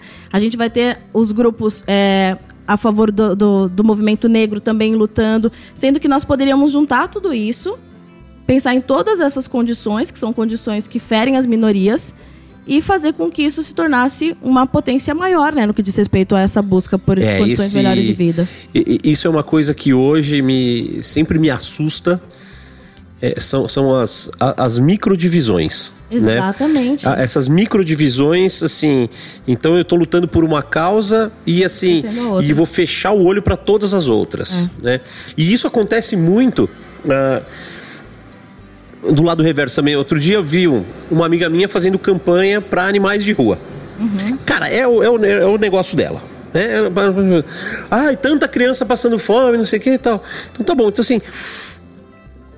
Então, porque tem criança passando fome, eu não posso cuidar dos animais que também estão estão passando fome ou estão em situação difícil. Então, assim, é, fica uma coisa de a minha causa é mais importante que a sua. Eu acho que é o contrário, né? Todas as causas são Todas as importantes, causas são merecem importantes. atenção, Exatamente. né? E Cada um merecem se agrupa na que te apetece mais. é, assim, então, mas, né, mas aí as pessoas fecham os olhos para todas as outras, né? Esse, esse eu acho que é o grande problema. Eu vou te fazer uma pergunta uh, difícil, mas assim, eu tenho certeza que a primeira resposta é sim, né? Mas aí a segunda parte, assim, óbvio que você já sofreu preconceito na sua vida, né? Já, Né? já. Alguns. Você já se sentiu mais preterida por ser preta? Por ser mulher? Ou por trabalhar num ambiente tipicamente machista, como é a, a cozinha? Cozinha. Por ser preta. É. O, a questão racial sempre vem antes. Sempre vem antes. É impressionante. É, é- é bizarro, mas sempre vem antes. Porque isso tem até questões relacionadas a preterimento de relacionamentos mesmo. Porque é, é a primeira das formas de exclusão. Muitas vezes é esse olhar de, ah, ela é legal, ela é bacana, ela é inteligente, né? Ela seria uma ótima amiga, mas ela é preta. Entendi. Então, entendeu? Então essa é a primeira coisa que vem à frente, assim. E quando a gente fala nessas discriminações todas, a gente tem essas camadas justamente, né? Quando você pensa numa mulher branca, é óbvio que ela sofre machismo, mas aí você coloca uma mulher preta, vai sofrer mais por conta dessa questão racial. Você vai colocar uma mulher trans preta, uma mulher trans preta, né, periférica. Então existem várias camadas, mas a questão racial ela muitas vezes vem à frente assim, é uma coisa que é, É, absurda. tanto que, já, gente, é, é, o negócio é tão absurdo que eu tive um- uma fala aqui que eu comentei, né? Eu, eu- sobre o meu compromisso antirracista aqui no programa e comentei sobre as mulheres do churrasco, para elas se conscientizarem que elas são brancas, privilegiadas e elas se sentiram ofendidas. Ah, mas acontece sempre. Assim, eu falei, amada, se reconheça como branca e privilegiada, saia da sua bolha. E aí eu levei uma fama de que eu tava chamando todo mundo de branca e privilegiada. E eu me incluo no- nos meus privilégios, né? Porque eu não sou nenhuma guerreira que tive que É, eu ralei muito durante a faculdade, mas quem pagou a minha faculdade foi a minha mãe, que era funcionária pública na época. E eu tenho que reconhecer esses privilégios que outras mulheres não, não tiveram e sequer chegaram a acessar a faculdade. E aí, quando eu falei, ó, mulherada, porque assim, no meio do churrasco a gente tem nutricionista, veterinária, psicóloga, eu, advogada, a maioria em transição de carreira. Não tem assim, tem, tem algumas que, que sim, por exemplo, a Berlota, que fez gastronomia, mas assim, são minoria, a maioria são, to, todas fizeram transição de carreira. E, e, e que é um privilégio também, né? Porque imagina eu, Exatamente. enquanto É. churrasqueira, organizadora de eventos, eu já tenho a minha bagagem de advogada civilista quando eu for fazer um contrato. Tudo é conhecimento, você está anos luz na frente de todo mundo e poder ter renda, poder ter condições financeiras de, ah, eu vou lá fazer um curso no Senac, embora seja bolsa. Eu posso deixar as minhas atividades, eu tenho uma estrutura de vida que eu posso estudar, eu posso, né? Como posso dizer? Transição de carreira. Eu posso fazer essa transição sem eu deixar até a minha carreira de advogada, entendeu? Embora ela seja difícil, seja árdua, eu posso fazer essa escolha. E aí as- o o problema da- das que a gente enfrenta aqui no, no meio do churrasco é que é, é, mas, assim, é muito complicado eu hoje, no dia das mulheres, ficar falando aqui mal da- das mulheres do churrasco. Esse episódio, não é vai, isso. esse episódio não vai no dia das Não, mulheres. não é isso. É, mas ele está sendo gravado no, no, no Dia das Mulheres. E quando eu comecei a gravar aqui, Aline, eu falei que eu não queria ser colocada numa caixa e ficar só falando sobre feminismo. Por quê? É a mesma coisa eu chamar. é, chamamos você, que é uma mulher preta. É lógico que o assunto vai ser X. Vai, a gente vai, vai acabar entrando numa pauta de, de racismo, de preconceito, mas você já deu a sua aula de, de gastronomia, de conhecimentos. Mas assim, as pessoas colocam a gente numa caixa. Sim, exatamente. E enquanto feminista aqui, eu sou, eu sou muito demandada.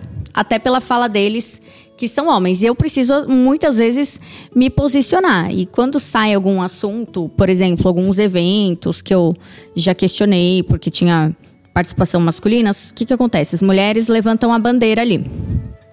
Ai, nossa, porque cadê as mulheres? Cadê as mulheres? Recebo um monte de print.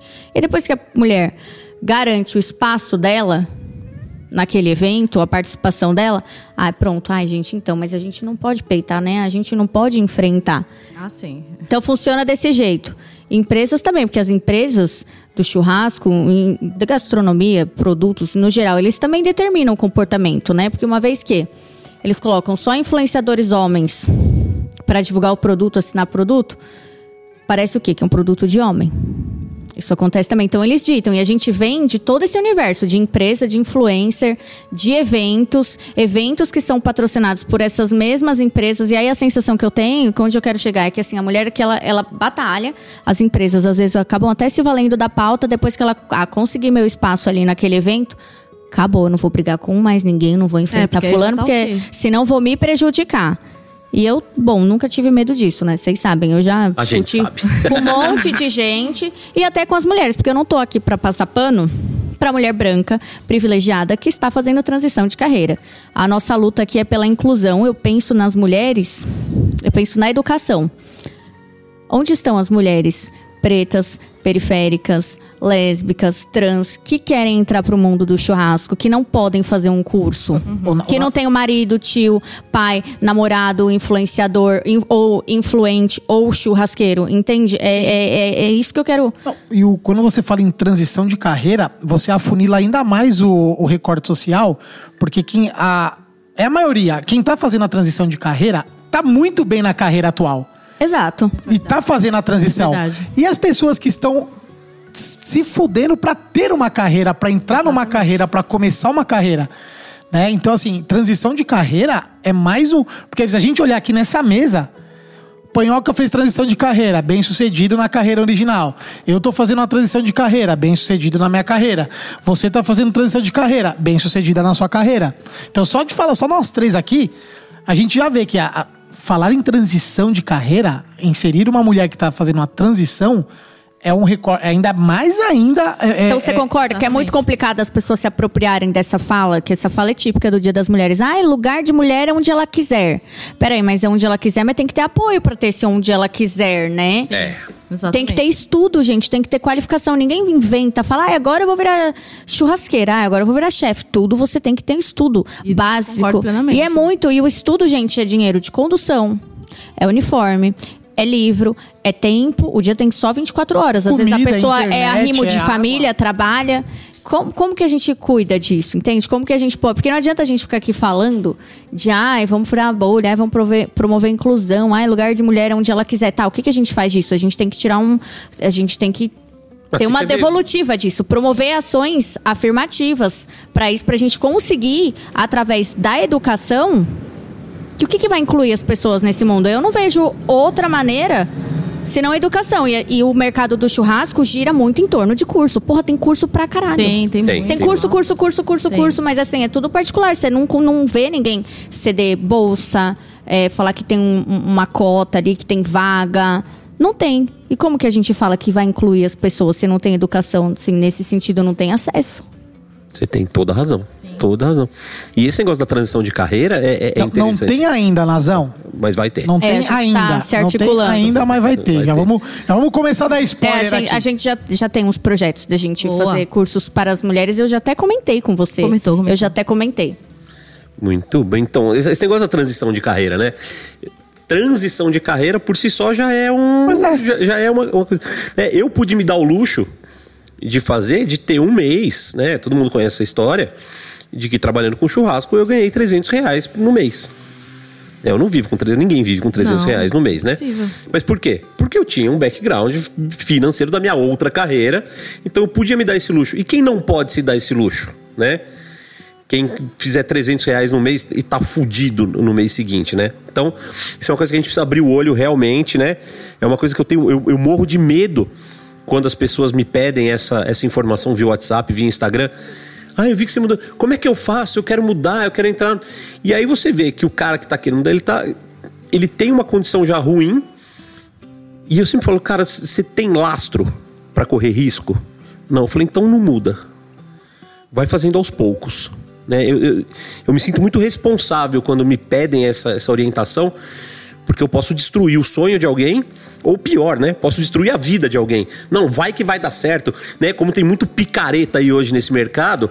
Nossa, é, tem. Faça um curso comigo e eu vou te ensinar a ganhar 10 mil reais por mês com churrasco. Vou, vou te ensinar com 30 mil reais você comprar um equipamento desse, pagar em três vezes e depois é só lucro. É, né? Muito fácil, assim. E isso daí deveria ser um- denunciado. Isso aí, ao, ao meu ver, É porque é, é estelionato. É estelionato. Sei lá É o que uma- que é isso. É uma galera que nunca trabalhou com, com comida, com gastronomia em geral. E, gente, você fazer churrasco porque você gosta, cozinhar, fazer uma maionese maravilhosa, um risoto maravilhoso, beleza, é uma coisa. Outra coisa é uma operação, você fazer disso uma renda. É. Uma fonte de Com renda. certeza.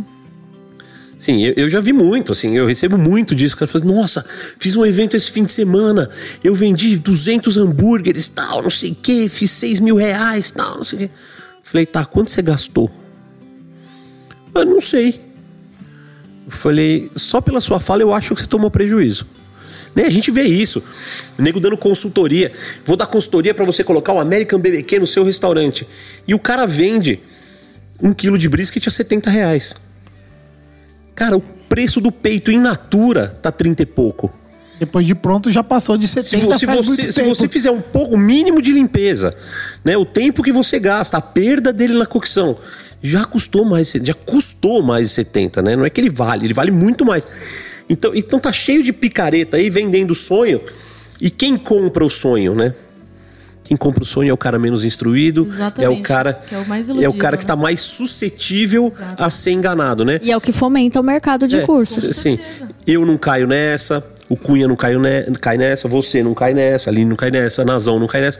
Mas o cara que tá desesperado, ou o cara que tá iludido, e, e acho que mais do que o desesperado é o iludido, é o cara que vem falando, nossa, o cara falou que eu vou ganhar 10 mil por mês fazendo Eu churrasco. falo que a pessoa quer com ouvir. aquilo na eu, cabeça, eu não, eu não aceito esse tipo de gente. Isso aí pra mim, o, quando falam que eu sou o cara mais encrenqueiro e treteiro, começou por isso. Quando queriam vender chancela, quando queriam vender um espaço do que não existe, eu comecei a criticar, Vender criticar, vaga no criticar, céu. criticar. E aí eu virei o cara, o, o, o algoz do rolê, né? Mas, cara, vender coisa que não existe pra quem não pode pagar é criminoso. Lógico. com É, é certeza. criminoso. É mal intencionado, é, é danoso. Você tá. A gente tem. A gente vê no nosso meio de churrasco. Cara que, por causa do churrasco e por causa de algumas coisas que acontecem, cara que perdeu a esposa de 10 anos porque começou a cagar pra, pra esposa, só queria saber de ser voluntário em churrasco, perdeu a esposa. Você vê cara que tentou se matar, entrou com depressão. Tem cara que tentou se matar duas vezes. Por quê? São pessoas que já são fracas na sua concepção de, de cabeça e de vida e foram iludidas por alguém Sim. pior ainda. Por alguém que se aproveita da É, fraqueza. Porque assim, vem iludir eu. Não consegue. Agora, pega um, um- um cara que já tá com. Porra, com a cabeça já não é muito boa, já tá. Ou- financeiramente fudido, tá querendo algo, tá perdido, tá tentando Tá se atrás do encontrar. milagre. É, ele tá, tá investe atrás de um tudo, milagre. né? Ele investe tudo. É a naquilo. pessoa com. Isso. Aí encontra alguém certa, Aí ele- investimento. aí ele encontra eu. Cara, você quer? O milagre não existe. O milagre é esse aqui, é difícil. Aí pega um cara e fala: Ô, o milagre existe. É. É aqui, ó. O cara, ele vai pra onde? Pega o lado do ser humano de ser preguiçoso e vai e cai. E cai que nem um patinho. A gente vê isso aí a, a rodo. A rodo, a rodo, a rodo. É, é uma pena. E aí vamos entrar num, num assunto que a gente até conversou fora do ar aqui, né? Então, pra quem já ouviu, a Aline, além de todo esse trabalho, é professora na faculdade aí em Bimorumbi, da aula de gastronomia brasileira, de eventos, de uma série de, de disciplinas. Sim, sim. né? E é uma, uma faculdade hoje que é super controversa, né? Primeiro porque né, não, não há em Bimorumbi, mas o curso de gastronomia é super controverso porque ele é um curso caro Exatamente. não só caro no desembolso mensal do, do boleto ali, mas você precisa ter equipamentos, você precisa treinar, você precisa testar, você precisa fazer uma série de coisas que vão custar muito dinheiro. né? Então eh, você já tem um acesso difícil aí. né? E muitos falam assim: ah, acabou a faculdade de gastronomia, já se intitula chefe. Exatamente. né? Então, assim, conta pra gente, assim, desmistifica um pouco isso. O que é um curso de gastronomia? Quem sai? Né? Quem, quem entra e quem sai do curso de gastronomia? O que, que o curso de gastronomia transforma na vida da pessoa? Ou também tem gente que não transforma nada. É verdade, sabe. tem isso também, gente. E, e é um curso, e é um realistas. curso também que é, ele sofre muito igual fotografia e tal. É. Porque assim, todo mundo sai tirar foto e todo mundo sabe cozinhar. Exato. Então to- é que nem todo, todo brasileiro é treinador de futebol, fotógrafo, cozinheiro e especialista em guerra É agora, porque- infelizmente. Porque quem faz mal feito sempre vai dar aquela desculpa que, ah, eu não agradei aquele paladar ali, mas eu cozinho pra caramba, né? Só que aquela pessoa ali que não. Sei lá. No programa, inclusive, lá no Mestre do Sabor, é, de algumas pessoas que participaram daquela. A gente faz um- uma primeira seletiva, né? A gente faz um primeiro prato. E tiveram pessoas saindo de lá falando: ah, então, eu não, eu não passei porque os jurados não estavam preparados para o que eu cozinhei pra eles e tal. Umas coisas assim. Então o cara sempre vai dar essa desculpa, porque realmente o cara já acha que é super cozinheiro, que ele é o melhor do mundo. O gênio incompreendido. A outra pessoa que não tá entendendo o que ele quis passar. Então tem muito isso. E a faculdade de gastronomia, eu assim, é realmente muito polêmica. Porque em dois anos, o que, que se aprende em dois anos, né? Pra você passar por todas as cozinhas do mundo, pra você falar sobre higiene, segurança alimentar, falar sobre história da gastronomia, falar sobre eventos, falar sobre serviço, sobre vinho, sobre coquetéis. Em dois anos, é impossível, né? Então eu sempre falo para os alunos, isso aqui é só uma prévia do que vocês vão ter de possibilidades, como se fosse um leque para depois vocês escolherem e aí vocês se aprofundarem. Mas é importante que vocês façam a parte de vocês. Só que não, o cara quer sair de lá, quer ser chefe de cozinha e acha que vai sair realmente ganhando seus 10, 15 mil reais sendo chefe de cozinha porque ele fez a Embi Morumbi, por exemplo, ou Le Cordon Bleu, ou qualquer coisa assim. Então, muitas vezes a gente tem até essa questão. O cara que paga mais caro num curso, ele acha que isso vai facilitar para ele também, ele chegar nesse sou o chefe de cozinha assim que eu me formei. E a gente sabe que não é por aí, né? A gente sabe que existe uma série de questões. Eu, quando me formei, trabalhei com vários chefes de cozinha que nunca tinham feito faculdade nenhuma, porque naquela época, há quase 20 anos atrás. Nem existia faculdade. Exatamente. A galera passava desde ali do, da pia, lavando louça, depois ia para ajudante e ia subindo os cargos. Agora não, o aluno de gastronomia, ele acha que ele vai sair da faculdade, ele não vai nem ser ajudante de cozinha, ele não vai descascar uma batata. Ele vai sair, já vai ser um chefe de partida, vai ser um cara que vai ser. A Ana Maria chefe. Braga vai chegar lá com o mise en place pronto. pronto, vai chegar gritando e jogando prato nos, nos outros cozinheiros. Então tem muito essa questão. É, é, é muito ilusório, assim.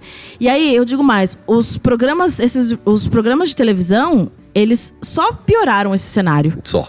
Porque agora as pessoas acham que aquilo que passa na TV, na maioria dos realities, é o que acontece na vida real. Acham que E não é? Aquilo- Ai, como assim? Não é? Então, é, é Você é vergonha da complicado. profissão. Exatamente, o cara gritando e falando que tá uma merda, não sei o quê. Né? A gente sabe. E, e é ruim, né? Porque o, o aluno que tá entrando, se ele se inspira nisso, é o futuro chefe. Exatamente. Ele vai começar a criar algo que não existe. Porque eu, pelo menos, eu nunca vi. é, ou ninguém me relatou, assim. O que acontece deve acontecer. Mas eu nunca vi um, um chefe dando um esporro desse ou gritando no restaurante. Eu nunca presenciei no restaurante. E nunca vi um amigo meu falar. Vez ou outra, ah, o cara é um escroto e tal. Mas a performático igual aparece na televisão, É, não. Mas isso é muito de uma geração anterior de chefes, anterior a, a essa nossa geração, né? E acontecia realmente. Eu peguei, na minha época de estágios, eu peguei chefes que jogavam prato de verdade e que acertava funcionário, que gritava de tirar o funcionário da cozinha e ficar gritando num cantinho com o funcionário que você não sabe nem o que, que a pessoa tá falando. Que a gente sabe que hoje em dia é muito fácil um processo, né? Porque hoje em dia as pessoas já têm esse discernimento, porque é um abuso né, psicológico. e é por isso que tem chefes de cozinha aí recordistas em pro- processos, né? Tem. A gente A sabe. gente já podia ter nome no fórum É, trabalhista. já. esses, de, esses de gerações anteriores, eles têm recordes de processos né, de assédio moral. Então, é, a gente tá numa outra geração agora. Que bom. Só que os programas de TV ainda insistem em mostrar essa realidade que não faz sentido mas mais. Eu né? sou, eu sou um grande consumidor de programa de TV. Eu sou um apaixonado desde a época da Palmeirinha, Ana Maria Braga, Cátia Fonseca. Eu sempre assisti. Assisti os Masterchefs todos que, que passavam antes fora. É, e eu também consigo notar uma diferença no programa. Se a gente olha as primeiras edições, era muito mais heavy mesmo. A- as agressões, assim, as, as agressões que tinham ali do Fogaça, do Jacan, às vezes até da Paula para os, os, os cozinheiros eram mais pesadas do que acontece hoje. Se você olhar os programas de hoje, pro- o próprio Mestre do Sabor já não tem esse, essa pegada. não, não. Né? O Claude lá e o- o Acho que o Claude é capaz de. Pois Incapaz é, de. então, pois é. Então, assim, o, o Masterchef, eu acho que ele foi construído pra retratar essa cozinha antiga de gritar, dar bronca, porque colocaram logo o Jacan, que ele tem esse estereótipo, Tem. e esse histórico, e essa Histórico, fama. E o Fogaça, que também tem essa, essa imagem, né, de mais agressiva. E hoje já não é mais assim. Se você É, hoje em olhar, dia eles puxaram até pra uma veia meio cômica, né? É, então, das- é. meio que tá diluindo e eu acho que já já dilui, isso acaba. Vai ser Sim. muito mais do que a gente vê nesses programas mais novos, mais friendly, né? Mais amigávelzinho. É, assim, a cozinha nunca vai ser um ambiente. Nunca, isso eu falo pros meus alunos. Vocês estão num ambiente que é extremamente hostil. É faca, é calor, é Exatamente. escorregadia, Ele é é inóspito por pressão, natureza. É, Ele é- prazo. Não tem como não ser, porque realmente a gente tem essa questão de ser um ambiente extremamente estressante, né? Então, você, isso potencializado justamente a calor, a gritaria, a faca, a estresse, a 16 horas trabalhadas em pé. Isso tudo só piora o cenário, né? Não, certeza. assim, se tem uma coisa que me irrita na cozinha? O barulho da coifa. Então, eu também. Quando desliga a coifa, eu até falo pros alunos. Nossa, Quando você hora. desliga a coifa, parece que você entrou em outro mundo. Passou um anjo, Quer dizer, né? o calor você suporta, a gritaria você suporta, a correria você suporta, mas o barulho da coifa, ele tá ali na sua cabeça. Acho que é gatilho já, né? Gente, eu tenho, tenho um relato bem white people problem sobre a minha transição de carreira. Porque eu, eu fiz, fiz eventos, fiz evento domingo, aí ontem fiz um outro particular, trabalhei. E hoje eu acordei, né, morta. Mas o que que eu falei? Falei pra minha mãe hoje cedo, eu falei, então, mãe, eu tô cansada, mas eu tô revigorada, porque é um cansaço que eu deito a cabeça. Durmo, acabou, próximo. Agora Sim. o processo não. Eu passo três dias, às vezes uma Ah, é. semana, fazendo uma apelação. Eu protocolo ela no sistema, mas eu não entreguei meu serviço. E isso é um estresse, isso é uma tortura psicológica, assim, pro advogado. Você nunca entrega o teu serviço. Não acaba demora, nunca. Demora Não acaba 4, nunca. 5, 10 anos. o- Exato. O, o acabou. E não depende de você. E aí né? eu falo, Só, gente, eu fico cansada, o físico, mas o meu psicológico tá tipo ok, Mas sabe? é, é- é exatamente a mesma fala que eu tenho. Quando eu era publicitário, eu cheguei a ter 32 pessoas na minha equipe. Eu cuidava de 32 pessoas, ou seja, metade do meu dia eu tava resolvendo o problema dos outros. Dos outros. Ah, o fulano que não vem, o outro que quebrou o carro, o outro que não tá conseguindo fazer, não sei o quê, pra depois eu começar a trabalhar. A hora que eu chegava em casa, eu já tava pensando nos problemas do dia seguinte. Então, meia-noite eu punha a cabeça no travesseiro, às quatro da manhã eu tava com o olho estalado, pensando nos problemas. Hoje, é o que você falou, eu trabalho 12, 14, 16 horas sem parar. Quando eu deito na cama, eu apago, desmaio Acabou. e no E dia eu, seguinte dia eu acordo seguinte é novo. outro dia. É outro dia, né? Eu não preciso me preocupar com quase nada. Foi né? exatamente o que você falou no episódio anterior do Marcão. Exatamente. Falamos exatamente sobre A isso. gente falou então, isso, quem né? estiver ouvindo esse da Aline, já ouviu do Marcão, que foi o da sexta passada. E E foi, mesma vai coisa. fazer um flashback aí. Muito bem. Bom, vamos lá, vamos voltar a falar de comida. e os quadros? Não vai chamar Não, nenhum vou, quadro? já vou chamar agora. Aí tá da hora. Esse aqui é programa pra 5, 6 horas, hein? É, esse é, né? Nós não falamos nada ainda. Não, já falamos bastante. co- Como não falou nada, gordinho? Ah, eu tô cheio de curiosidade, mano. Não, então vamos perguntar. É, ali a gente tem um quadro aqui no nosso, nosso programa que fala sobre absurdos do mundo do churrasco. Lá vem. É, mas como hoje a gente, né, você não é propriamente uma churrasqueira, especial. não é que você não é uma churrasqueira, você só não faz churrasco hoje, né? Mas se, se jogar a churrasqueira na sua mão, tenho certeza que Ah, sai e a coisa gente boa. faz um churrasquinho lá, né? Um churrasquinho a e escambau, né? Sai um negócio feroz. Que é o quadro que chama o Boi tem tração dianteira. Né? Porque a gente, é, é, a gente já ouviu esse absurdo uma vez, então solta a vinheta aí, produção. O boi tem tração dianteira. É isso aí. Ela ficou esperando também. É que sai na edição. Todos, vai, vai virar. o- A gente, a gente só combinar com o Marcão de filmar isso. porque todo mundo fica esperando. Todo mundo fica esperando a vinheta. e ela não rola. Então, no quadro Boi tem tração dianteira de hoje, nós vamos falar sobre gastronomia clássica. Que é uma coisa que é um absurdo que muita gente faz, que é creme de leite no risoto. Mano do céu. Mano do céu. Gente, é sem condições. Não, e eles, os alunos, até os assim, os alunos, alguns deles entram já achando que eles já cozinham realmente, né? Porque eles são alunos já antes de YouTube, de, de toda essa galera aí. E aí, é, eu tô nessa galera também, né? Não tô me tirando. E aí eles já chegam já sabendo fazer tudo. Aí quando você vai ensinar alguma coisa, sempre rola dessas. Você vai mostrar o risoto e a gente tem umas duas, três aulas de risoto pra eles aprenderem. E aí na primeira sempre já rola isso. Ah, mas e o creme de leite? Procurando Aí assim fica na com caixa. aquela cara, né? Assim, você não sabe se você voa no pescoço do aluno, se você, né, dá um chacoalhão nele. E aí você fala que não vai, você explica e o cara ainda fala, não, mas como? Eu tinha certeza que ia, porque Ainda tá discute. e tal, você tem que explicar, né?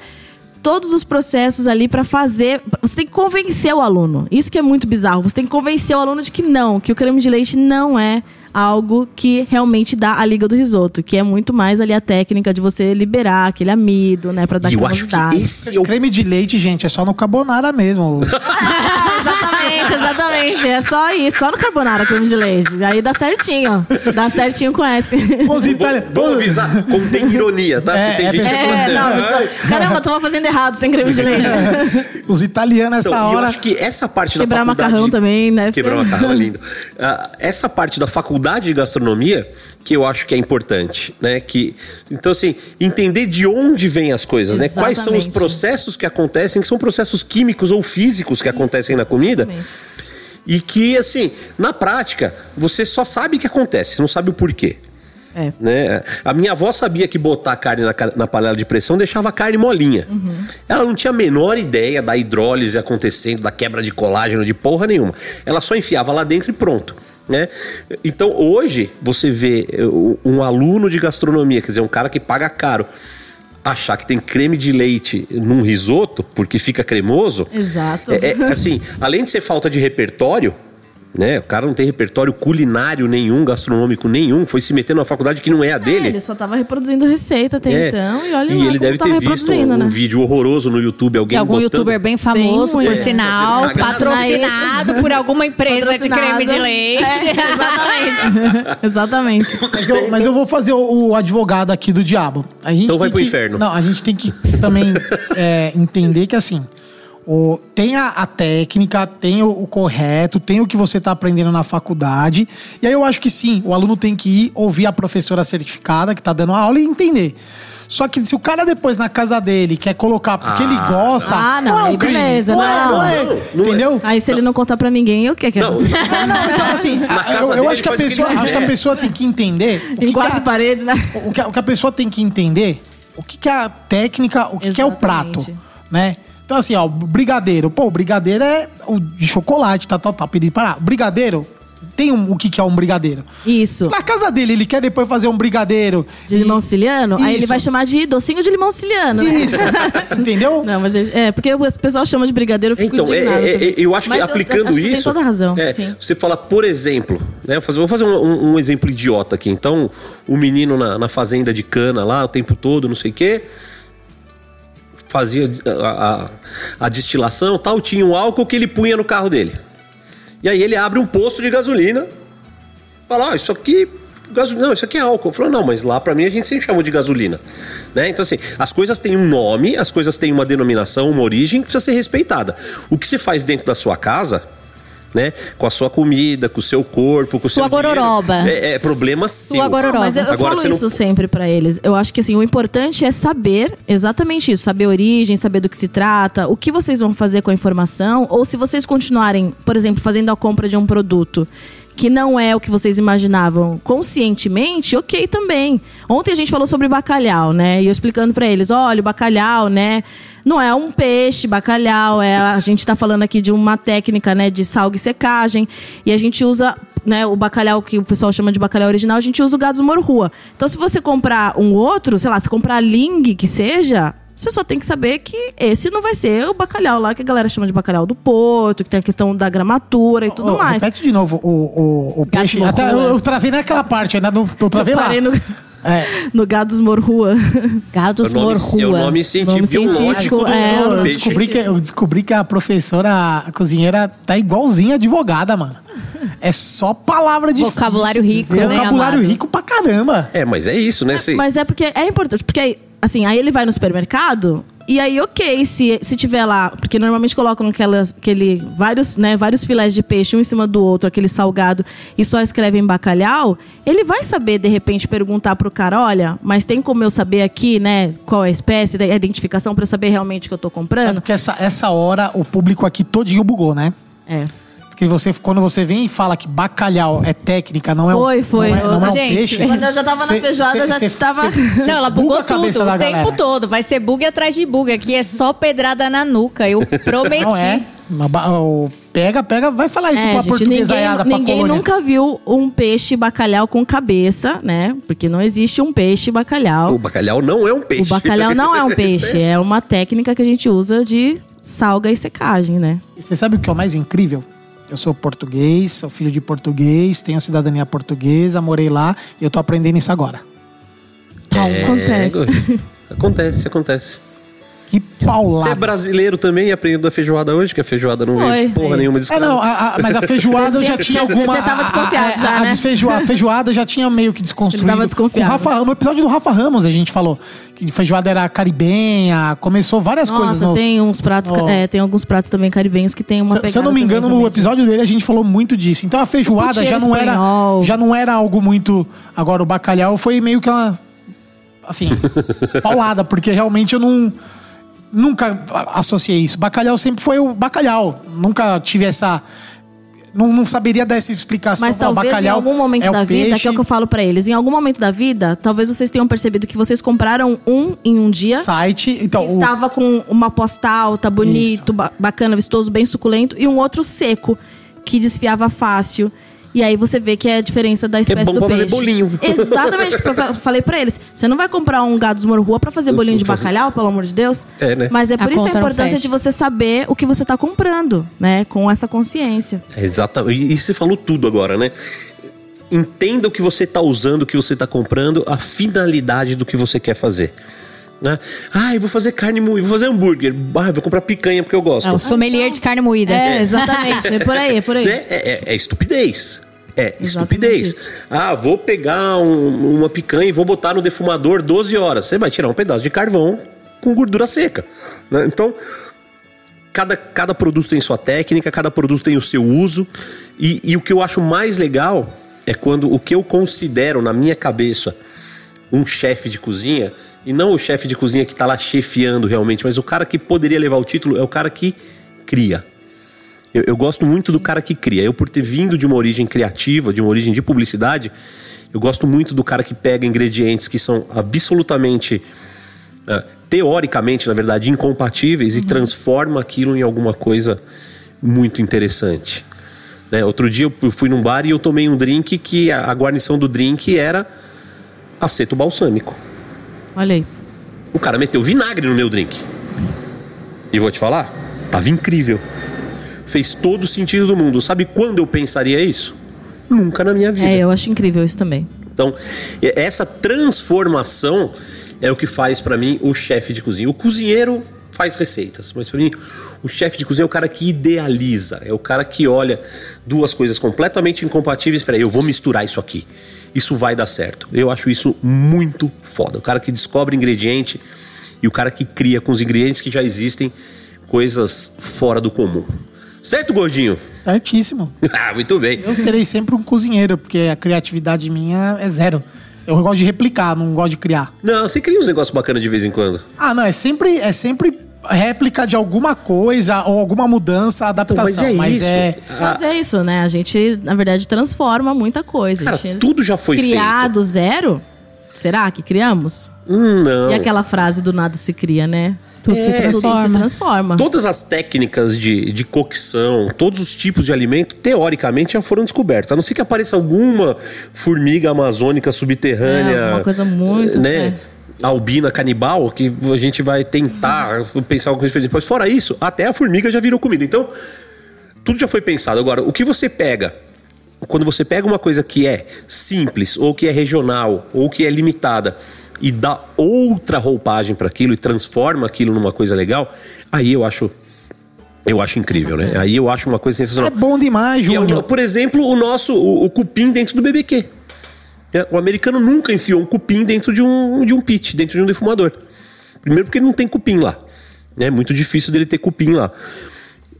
E segundo, porque nu- nunca fez parte da realidade dele.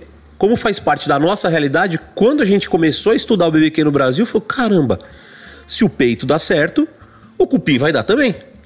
E hoje, pra mim, é uma tremenda iguaria do BBQ no Brasil é o cupim. Né? E eu sou muito a favor. Eu tô tentando ver se eu consigo um cupim lá nos Estados Unidos em maio pra competir no quesito carne bovina. Na competição de carne lá, bovina. Não, no, no- no carne bovina. Eu quero competir com Ao cupim. Open, né? Que qualquer uma pode. É, pode, qualquer carne bovina pode competir. E eu quero ver se eu consigo um cupim lá. Tô pesquisando, tô pesquisando. O Tárcio tá, tá me ajudando lá. Amigo nosso que ouve o BBcast pra cacete. Beijo pro Tárcio, tá me ajudando a ver se eu acho um cupim legal. Imagina, na competição de BBQ mais tradicional dos Estados Unidos, que você viu? Cupim. Arrebenta na avenida, mostra para o que veio, panhoca. Tem que enfiar na mala. não, não pode.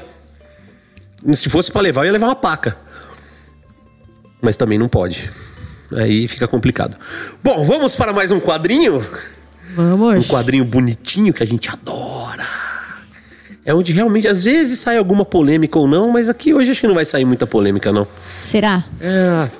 A Aline, Sou contida. a, a- a Aline, ela tem, tem uma característica que eu gosto muito, além da inteligência.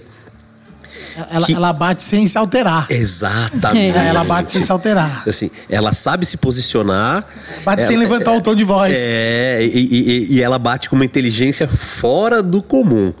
Então isso é muito legal e para esse quadro vai ser interessante porque ela vai conseguir se posicionar e colocar os pontos dela sempre de uma forma muito elegante. Era essa palavra que eu ia dizer, elegante. Bater com elegância não é para qualquer um. A gente não sabe fazer isso, né, Gordinho? Eu gosto de barulho. o barulho me anima mais do que a batida. então solta a vinheta em homenagem ao grande comunicador Raul Gil, para quem você tira o chapéu. Pra quem você tira o chapéu? Vamos aplaudir!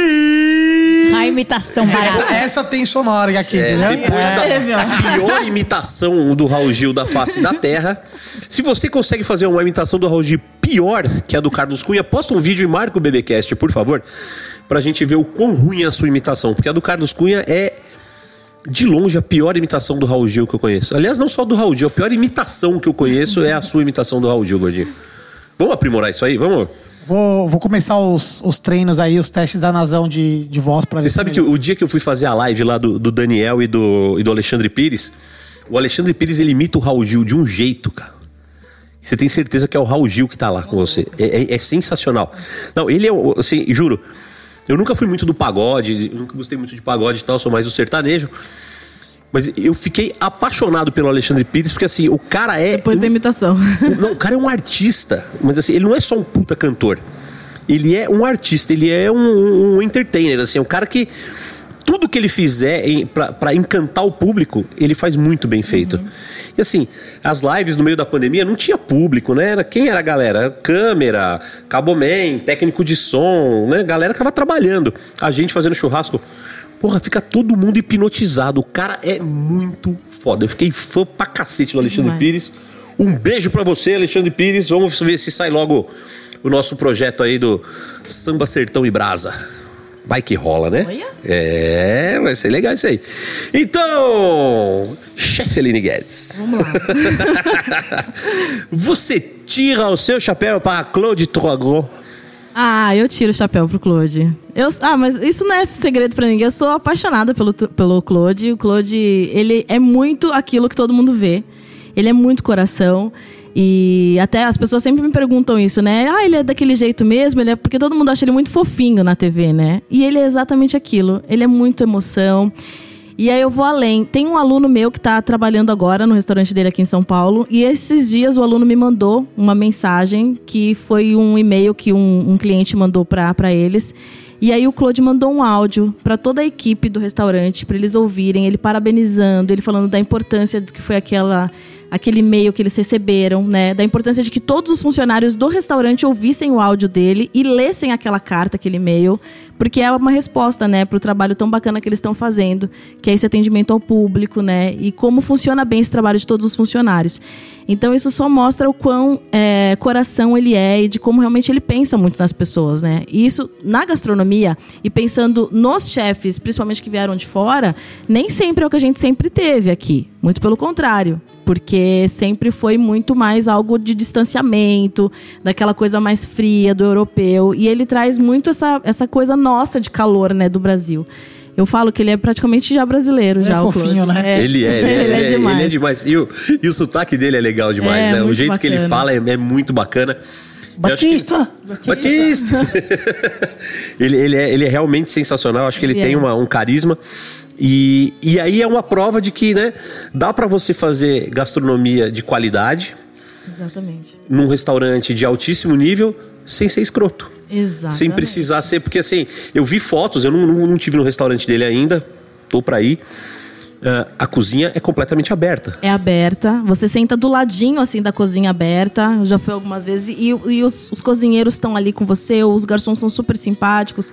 Você pode ver o que está acontecendo. É simplesmente sensacional. É como se você estivesse na casa dele realmente. Que não, essa era a não ideia, tem era a sequer um balcão. Não, não tem. É, é totalmente aberta. Ah, Ou seja, não Incrível. cabe aquele salseiro que de Não, chefe de gritando na cozinha. alguma. De tá forma todo mundo alguma. olhando. Exato. E nem Exatamente. por isso, assim, todas as críticas que eu vi até hoje, que eu li, são todas muito boas.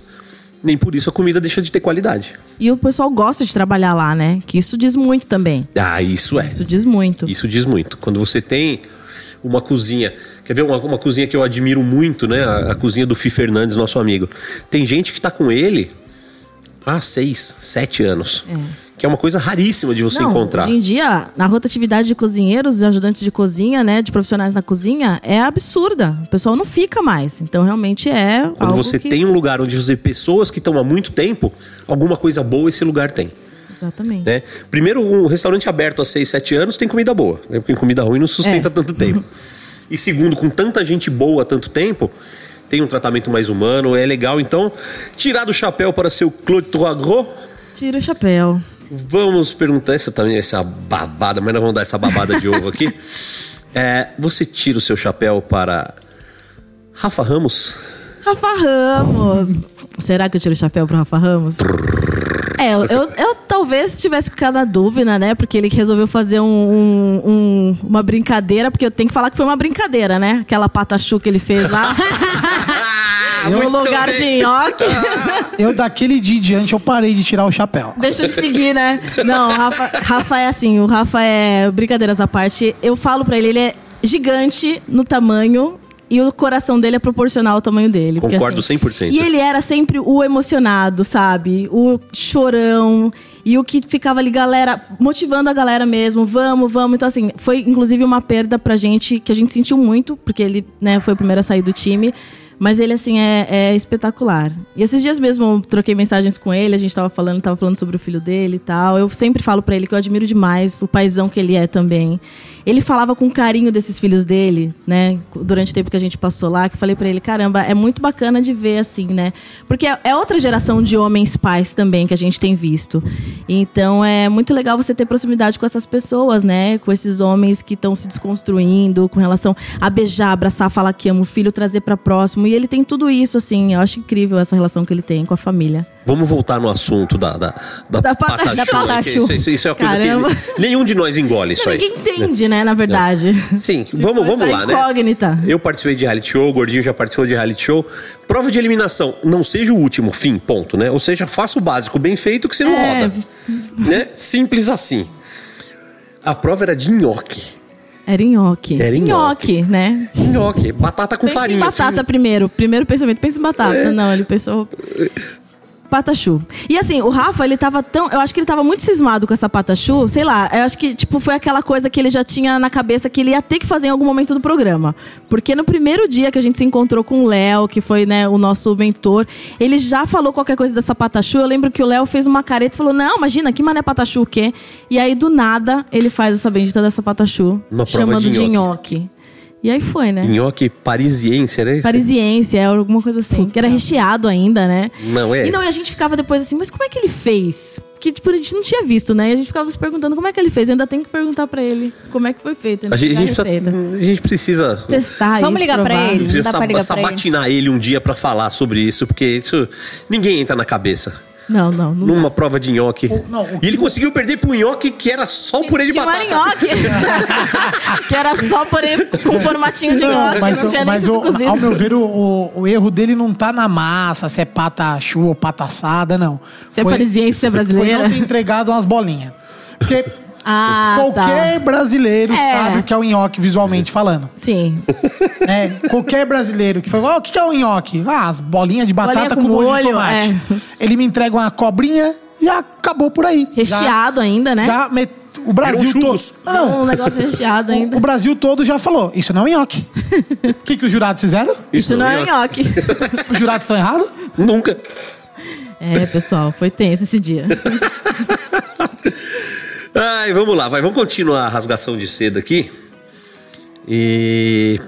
Mas no fim você tirou o chapéu pro Rafael? Tiro, tiro. Só não tira pro nhoque, ele é um né? querido, é, só não tiro pro nhoque. Mas eu, vou- eu quero degustar ainda esse Não, nhoque não, um não, dia. então, não. Não diga Ele que não que tira fazer. pro nhoque, porque você não comeu o nhoque dele. É, o vai que é um é bom. super. Não.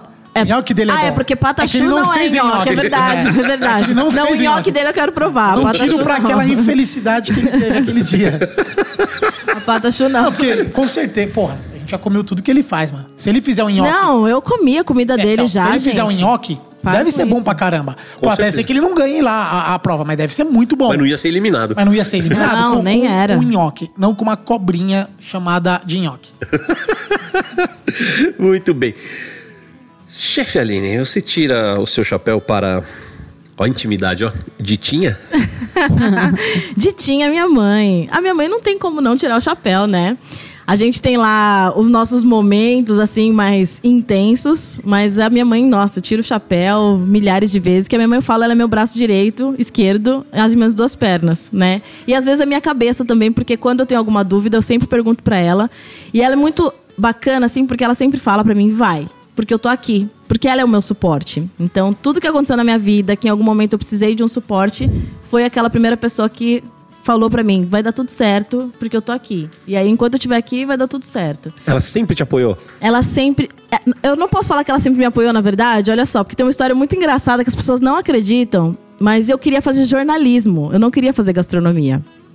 Não, mas me surpreende ela ter apoiado na gastronomia, porque a maioria dos pais não apoia a Ela, gastronomia. então, exatamente. Só que eu não falo nem que foi um apoio. Ela me obrigou a fazer gastronomia. É diferente. É mesmo? É verdade, ninguém acredita. Sensacional. Porque eu queria fazer jornalismo de qualquer forma, porque eu sempre gostei de escrever, né, e de leituras. E eu gostava muito de cozinhar, sempre. Eu cozinho desde os meus sete anos de idade, para ajudá-la, inclusive. Mas a minha mãe foi dona de. é, ela foi cozinheira em casas de família durante muito tempo. E aí, em algum momento das nossas vidas, as patroas dela falaram para ela: Aline, se ela for fazer faculdade, a gente paga a faculdade dela, para ela fazer gastronomia. Elas falaram isso para minha mãe. E aí minha mãe veio, falou pra mim, então, né? as- elas vão pagar sua faculdade e aí você faz gastronomia. E eu falei, não, eu adoro cozinhar, mas eu não quero fazer gastronomia porque eu não quero ser uma cozinheira nas casas das outras pessoas como você é. E assim, ela ficou, inclusive, foi super triste, né, naquela época, porque eu, não é que eu não queria ser a minha mãe, porque a minha mãe sempre foi pra mim o maior modelo, né? Assim, a pessoa mais forte que eu conheço. A minha mãe trabalha desde os sete anos de idade, tem uma história incrível também de muita força. Mas eu não queria aquela situação, porque a minha mãe trabalhou tanto para que eu não me sentisse, né, obrigada a viver aquela mesma vida que ela teve, que eu não me via daquela forma. Então, assim, eu nunca tive dúvidas que eu faria faculdade em algum momento, porque ela sempre colocou na minha cabeça que eu faria o que eu quisesse fazer. Mas eu não queria fazer gastronomia porque eu tinha esse receio de que isso, inclusive, por elas terem falado que iam pagar, fosse uma forma de eu ter que dar uma troca de ser essa pessoa a substituir a minha a mãe. miserável da patroa foi egoísta e quem ganhou fomos nós. E com certeza essa miserável falou assim: ah, põe a filha da cozinheira pra fazer gastronomia. Não, ela Na hora pensou que a cozinheira coisa. sair fora, a gente tem uma cozinheira nova. tá garantido. A gente tem uma cozinheira nova, talvez melhor do que a dela. Eu falo pra minha e mãe, virou não, a não professora tem como e ela ela não ter pensado em alguma coisa assim. E aí eu lembro que a minha mãe falou: então vamos fazer o seguinte: a gente vai fazer um combinado. Você vai fazer gastronomia, e aí depois que você terminar, você faz o que você quiser, porque aí você vai estar trabalhando, você paga o seu curso de jornalismo ou qualquer outra coisa. E aí ela foi, me levou, e eu chorava. Eu fiz a- eu prestei três vestibulares, tentando ir muito mal. Passei no Senac. não consegui tão mal. Eu falei que a mulher é Tem, tem, inteligente. tem gente que faz se esforçando e não fiz- passa fiz- na, eu- na Uni, não, na Embi uni blá, Morumbi, blá, pra blá. vocês terem ideia, eu não passei na Embi Morumbi, porque eu fiz assim, bem, né, mal feito. E aí eu fiz, prestei jornalismo na Embi Morumbi, passei em jornalismo, porque a ideia era passar em jornalismo onde eu pudesse. E não passar na- em gastronomia. E aí eu passei no Senac, ela falou: ah, então ótimo, porque eu queria Senac mesmo. E aí ela me levou até Águas de São Pedro com a pa- patroa dela, no carro. Me largaram lá, eu chorava. Chorava, 17 anos. Chorava de verdade, assim. Lágrimas escorrendo. Eu, pelo amor de Deus, me deixa aqui. Ela entrou no carro e foi embora. Misericórdia, eu queria ser abandonada lá no Senac, Águas de São Ah, Pedro, eu também queria. Foi desse jeito. Mas eu tiro É muito o chapéu, porque ela falou assim pra mim: Aline, você tem que entender o seguinte: as pessoas nunca vão deixar de comer. E você nunca vai ficar desamparada fazendo gastronomia.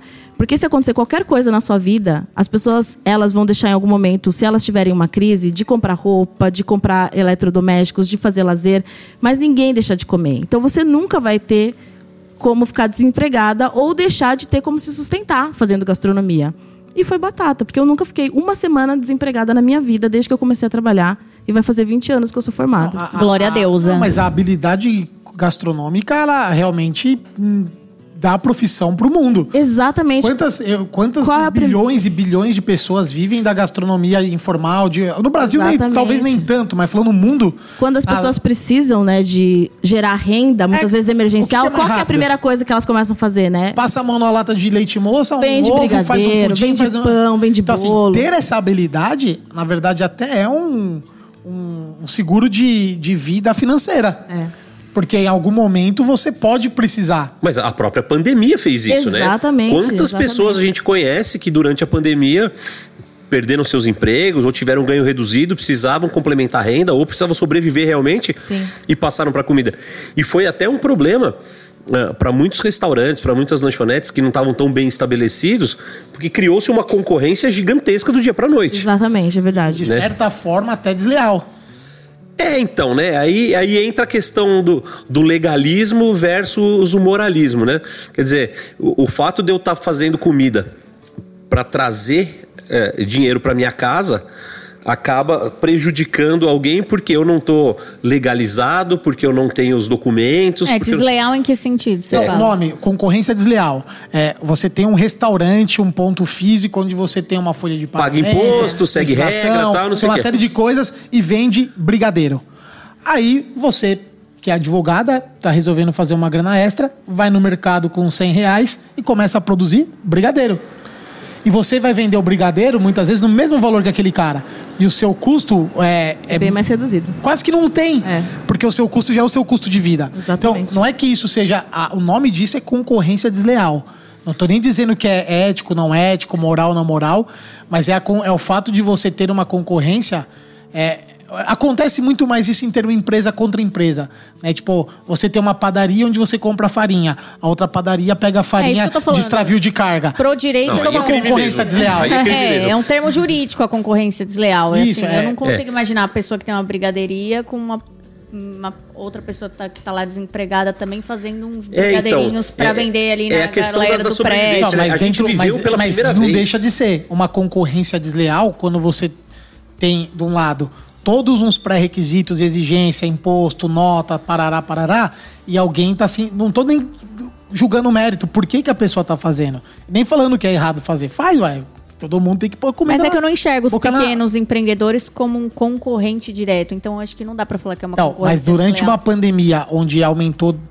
Você tinha, sei lá, você vendia brigadeiro e você tinha três vendedores de brigadeiro. Era uma coisa. A pandemia foi, você vendia brigadeiro e aqueles três viraram 400. Mas então, mas aí não é Então, concorrência é- é- desleal, aí é uma consequência da crise. é isso, mas, mas que gera uma concorrência Por desleal. causa de um governo que também não apoiou a, a população. Não, tudo, tudo tem, um, tudo tem Entende? uma não coisa é uma que elenca a concorrência outra. desleal de, quando a gente tá falando de uma empresa para outra, beleza, aí a gente tem relações econômicas aqui, eles estão no mesmo Equivalentes. patamar. Agora, você pega a dona de uma brigadeiria do shopping, lá, do, do shopping pátio, lá, a própria brigadeiria, vamos usar o exemplo. Aí você pega eu, fiz o curso lá de confeitaria no Senac, não sei o quê, vou começar a vender uns brigadeiros no meu prédio. Eu já faço- vou impactar como a brigadeiria? Zero. É, não, não é uma questão eh, realmente do impacto. É que assim, Não o é, que aconteceu pode foi ser tudo, que... menos concorrência desleal, é né? impacto da Não, é, pandemia. o, o desleal não, não, não, não- não vejo assim também. Mas. Que o nome desleal é feio, É né? feio, é feio porque parece que a É, pessoa tá, tá mal é. intencionada. E ela tá só buscando a sobrevivência, né? Então, Mas, assim. mas, no- mas na É. prática, na teoria assim, ali, pra mim, continua sendo a mesma coisa. Quem ia ali no shopping, pode ser que vai começar a comprar da amiga, vai dar preferência para comprar dos, Sim. dos pequenos Aliás, vamos empreendedores. começar. a fo- Vamos fomentar isso aqui também. Isso é uma coisa que eu sempre falo, a gente age pouco. Aí eu, eu no meu que- Instagram pessoal, eu acho muito sobre isso. É, você, você é um cara que faz muito isso. Você é acho que é o cara que eu conheço que mais faz isso, que é comprar do pequeno e dos amigos. Ele faz, Sim. ele fomenta muito, divulga, Porque assim, apoia. se tem um, tem um ditado que eu adoro no meio, principalmente no meio da, da comida hoje, não faço só da gastronomia, que assim, é mais fácil um cliente virar amigo do que um amigo virar cliente. Sim, Né? Aquele cara que se diz seu amigo tá sempre querendo coisa de graça. é verdade. né? Oh, oh, oh, posso levar um cara aí e tal, não sei o quê, pendura aí pra mim, não sei o quê. Sempre tem o pidão, né? E eu faço exatamente o contrário, eu fico puto quando os meus amigos não querem cobrar conta em restaurante, né? Porque assim, se eu sair pra ir no restaurante, eu iria em qualquer restaurante e ia pagar a conta. Por que, que no do meu amigo eu não vou pagar a conta? Exatamente. Concordo. Né? Só, Então- só quando convida. Quando o cara te convida não, já pra ir, é diferente. é, é Agora, outra quando eu vou porque eu Você é ia. mal educado, né? Quando eu vou porque eu ia em outro lugar, escolhi É, naquele, escolhi. porque é meu amigo. é, Eu escolhi levar minha grana pra Escolhi lá. gastar o meu dinheiro ali. Eu não, né? eu não fui lá pra comer de graça, né? Eu fui lá pra levar minha grana pra lá, pra fazer Exatamente. girar no meu ciclo. Então, assim, vamos comprar do pequeno, vamos ajudar os amigos. E outra coisa, pelo amor de Deus, você que tá no restaurante, no bar, na lanchonete, foi bem atendido. Né? O garçom te tratou bem, o barman fez um drink legal pra você, o prato chegou legal na cozinha. Faz um favor pra mim, dá uma caixinha, É, não custa. tá? Não é só aquele 10%, aquele 10 que você deixa na conta, que alguns lugares já cobram 11, 12, até 13 hoje. 15. É, aquilo ali, beleza. É, aquilo é legal, né? A maioria dos lugares sérios aquilo é bem dividido e tal. Mas dá uma caixinha pro cara que te atendeu. Né? Bota, bota o dinheiro na mão daquele cara. Né? Você está incentivando um trabalhador. Agora eu vejo o cara, nossa, você vai dar 10 reais de caixinha pro garçom? Eu falei, vou dar 10 porque eu não tenho 20. Né? Eu daria. Aí você pega esse mesmo cara, ele para no semáforo, vem um cara com um cartazinho ou de pena ou engraçadinho, ah, ajuda pra cachaça, e aí ele dá 10, 10 conto pro cara.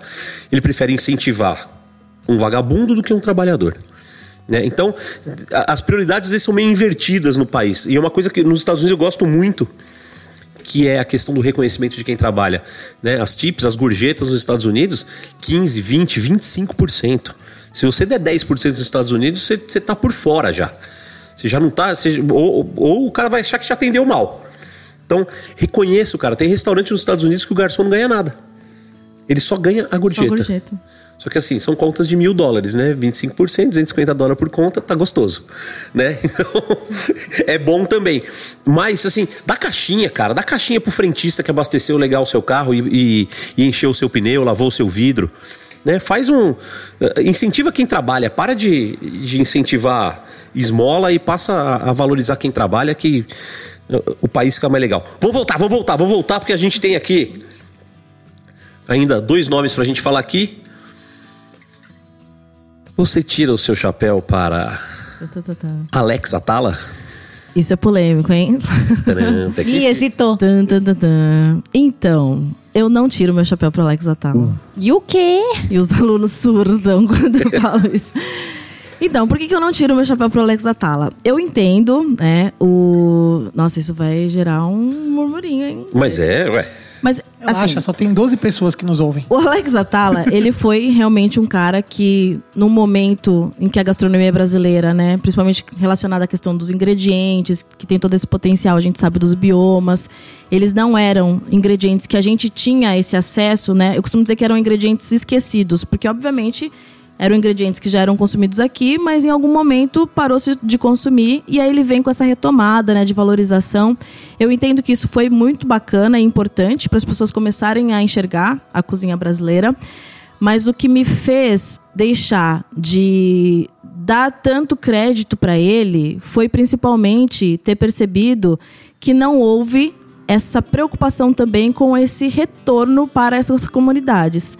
Então, essas comunidades, muitas vezes hoje, elas têm muito delas sendo retirado, que é o que eu falei come- no começo sobre pesquisadores que às vezes vão em algumas comunidades, tiram muito de lá e não precisa ser nada físico, né? Não precisa ser uma, um, um fruto, mas pode ser muito do conhecimento também. E se apropriam disso em benefício próprio e acabam não dando esse retorno para as comunidades. Então, isso é algo que eu considero, e a gente estava falando aqui de questões éticas e moralistas, né?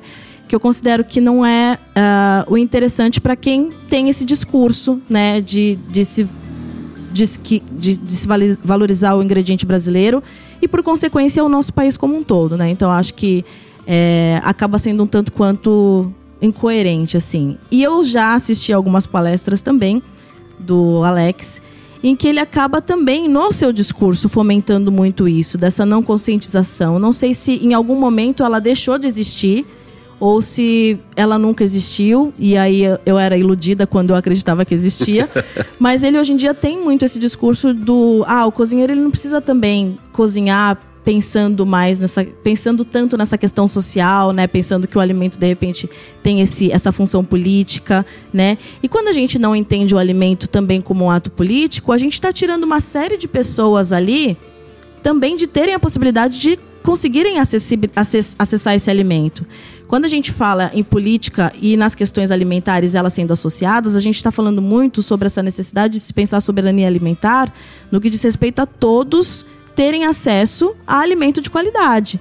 Quando você fala que um cozinheiro, com o renome que ele tem, não precisa ter esse pensamento de também pensar o social, mas que esse cozinheiro, você está observando, ele está indo em várias comunidades, está ali coletando várias informações para lançar livros, Pra sair no documentário e falar que é bonito. exatamente, para fazer documentários ou para começar a vender produtos Se autopromovendo, fica né? extremamente incoerente, entendeu? Não faz o menor sentido. Então, é nesse ponto que eu falo muito a respeito. E existe uma série de outros chefes e chefes mulheres de cozinha que têm feito isso com menos alarde, têm promovido uma cozinha social, sustentável, uma cozinha que tem uma consciência realmente com, com essa preocupação em todos terem acesso à alimentação e não tem feito com que essa exploração seja né, é, orquestrada dessa maneira que essas comunidades acabam não recebendo esse retorno. Então acho que a gente tem até que isso aqui, na verdade, é até um alerta, né?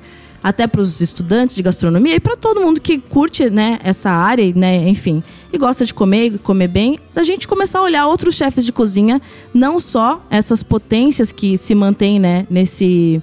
é, Nesse Esse patamar, Olimpo. né? É, exatamente, nesse Olimpo, nesse patamar, e que parece que são os melhores, mas que a gente às vezes acaba não enxergando esse outro lado da moeda, né? Que é muito importante e que tem uma série de outros chefes que estão vindo ali atrás meio que para limpar a sujeira, sabe, dos grandes que acabam só explorando e não é, reverberando isso de alguma forma para fazer com que as comunidades recebam esse retorno. É, eu acho que tem, assim, falando do Alex Atala, né, assim, eu acho que o, o talento é inegável, Exato. né, o empreendedorismo é inegável, né, a, a construção é inegável, mas eu, eu acho que além de tudo, tem uma coisa que eu vejo como, como um problema hoje é essa excessiva glamorização. Tornar o chefe de cozinha um popstar. É. O influencer. Tornar ele- Ou, é, tornar tornar qualquer coisa um popstar, e tornar né? inacessível, né? Porque É, também. assim, se- é, o. a- por exemplo, né? Você pega um moleque que toca guitarra.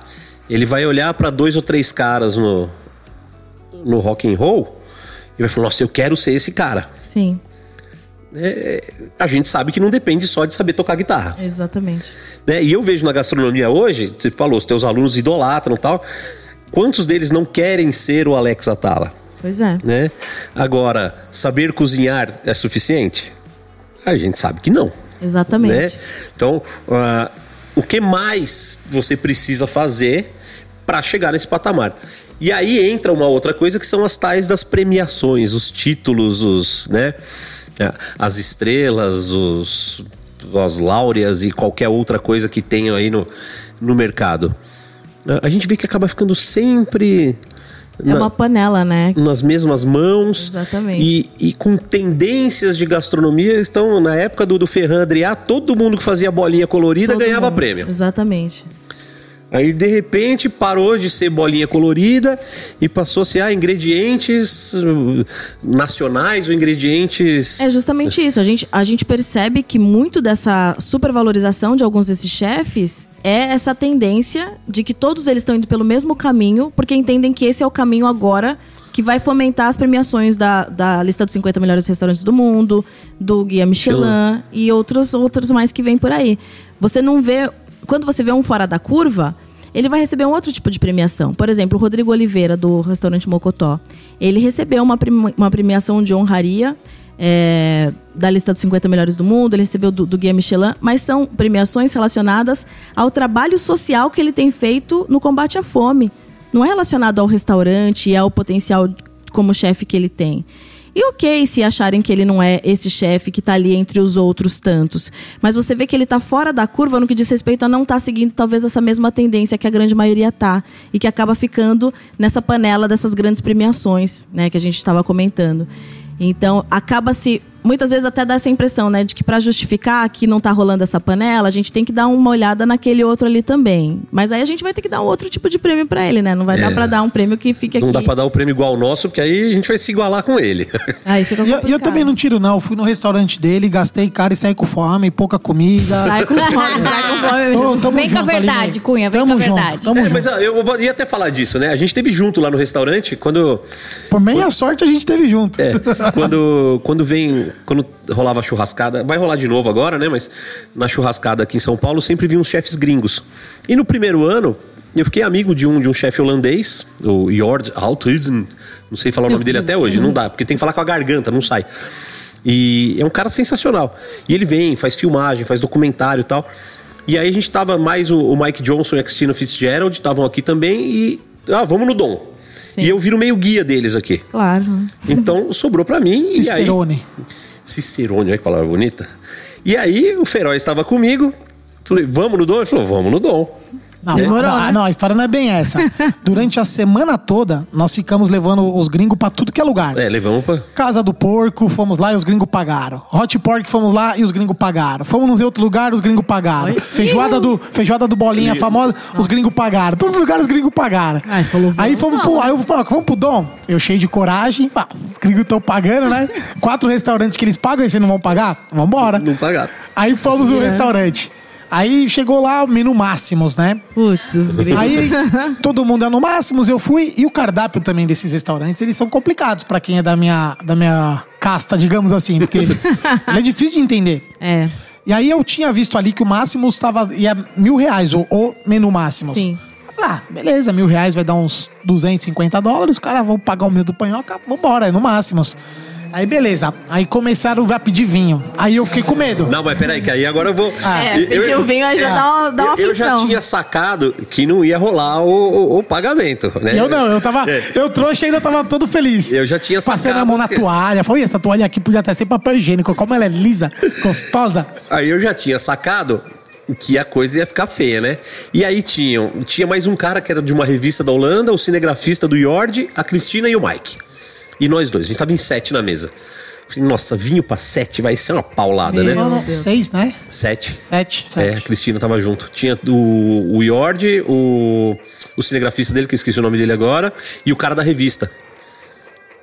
O outro holandês grandão. Bom, grandão todos são, né? Ah, é, tinha um, É tinha o- um, tinha um holandês a mais. É. Fora o Yord e, o, É, e a que dupla o dele. holandês pequeno nasce morto, né? Que eles nascem tudo com 1,90m de altura. E aí eu saquei, eu falei, puta, né? Dois, três europeus, dois americanos, todo mundo de cozinha. Os caras estão cansados de tomar vinho europeu. E eu já pensando no bolso, né? Aí chamei a sommelier do Dom.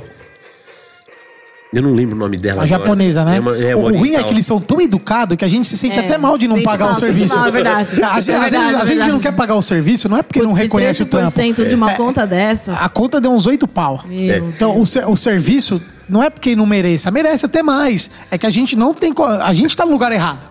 a gente que não É, pertence a àquele gente que lugar. não tem condições de pagar o que eles merecem, como E aí eu serviço. chamei ele e falei assim, ó, todo mundo aqui já tá acostumado com vinho foda. Então, e eu já tinha dado uma olhadinha na carta, né? Eu falei assim, ó, Faz que um se- baratinho. O que você pudesse. Não, que não você acha que eu vou, eu vou pedir um baratinho? Eu tenho o meu jeito. Eu cheguei e falei, ó. Faz pra gente uma seleção de vinhos preferencialmente brasileiros Boa. e sul-americanos, né? Pra eles provarem e tal, não sei o quê. Nossa, boa ideia. Já baixou a régua do. Os vinhos que iam vir já não eram em dólar e euro, né? Não, já diminuí a conta em 10 pau. e aí foi assim, e vou te contar, eram 21 pratos, lembra? Eram 21 pratos. 21 pratos. E eu saí com fome. E assim, vou te falar que, que me encantaram três. É, gente.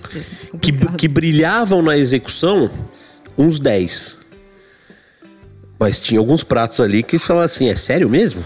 É. Ah, não, no- eu, eu fiquei encantado com todos, porque é um puta serviço, né? Foram 21 pratos, Ah, foram não, o pão de queijo 21 não deu pra louças diferentes. é, foi tudo muito bonito, tudo Não, muito bem serviço apresentado. é impecável. Ah, uma execução impecável. Mas é. Aquilo, é fora da nossa realidade, né? É fora do, do comer. É, é uma, uma bocadinha de cada tal. Sim, sim. Mas É uma é. experiência, né? O Mike e a Cristina não comeram formiga. Não, eu comi mais que os outros ainda. Porque os gringos que eles não queriam, eu falei, ah, deixa aqui, vai. Eu vou passar essa vergonha aqui. Eu comi a formiga deles. Eu falei, a esse preço eu vou deixar essa formiga aqui. Mas você tá maluco? Vai até a formiga. E, não, e até então eu tava, eu tava tontinho. Eu tava tontinho no rolê. Eu não sabia que não ia, não ia rolar Meu o dinheiro. Deus. Tava lá, pá, tudo feliz. O Aligou vinha, opa, ligou. e em um momento eu achei que eu ia ter que pagar. A hora que come, come- veio a conta, que os caras começaram a olhar entre eles e eles falaram de dividir. Ali, na hora, na hora não entrava nem a agulha. Ali piscou. Eu falei, meu Deus, fudeu. E eu não tinha. não- a gente não tinha alinhado nada do panhoca dos vinhos e tal, porque é tudo. A gente fez. Tava todo mundo com medo, eu e ele, né? Mas assim, no carão, né? Não vai chegar Tem que gringos- manter, tem que é, manter. Vai. Então eu tava. A hora que eu vi os vinhos, eu falei, nossa, mano, vai dar uns 3 mil reais por cabeça, fudeu. Eu vou gastar 3 mil reais pra vir almoçar aqui. Tô com fome, tô nervoso agora com essa situação. e aí, eles lá, tava dando mil reais por cabeça. Aí eu fiquei feliz. É, era Não, eu melhor. fiquei feliz. Exatamente. Porque eu falei, ué, eu já tava imaginando três. T- Caiu mil, é porque na hora que eu vi o cardápio, eu achei que era mil o, o máximo. E não era, era 600. E o Panhoca escolheu os vinhos mais barato. Eles foram pagando, pagando. É. Cara, eu sei que no final sobrou uns 800 pra eu pagar. Pensa que um cara ficou. Eu, fiquei, eu nunca fiquei tão feliz em gastar 800 reais só, e sair só com fome. 10% só. Porque eu ainda fiquei, eu fiquei com sentimento de lucro. Eu consegui no restaurante pagar 800 reais na conta, sair dali, ir no, no restaurante do Debete, comprar o pacote de linguiça, comer, e ainda assim com sentimento de lucro. Olha que louco isso. Não paguei 3 mil reais pra almoçar lá.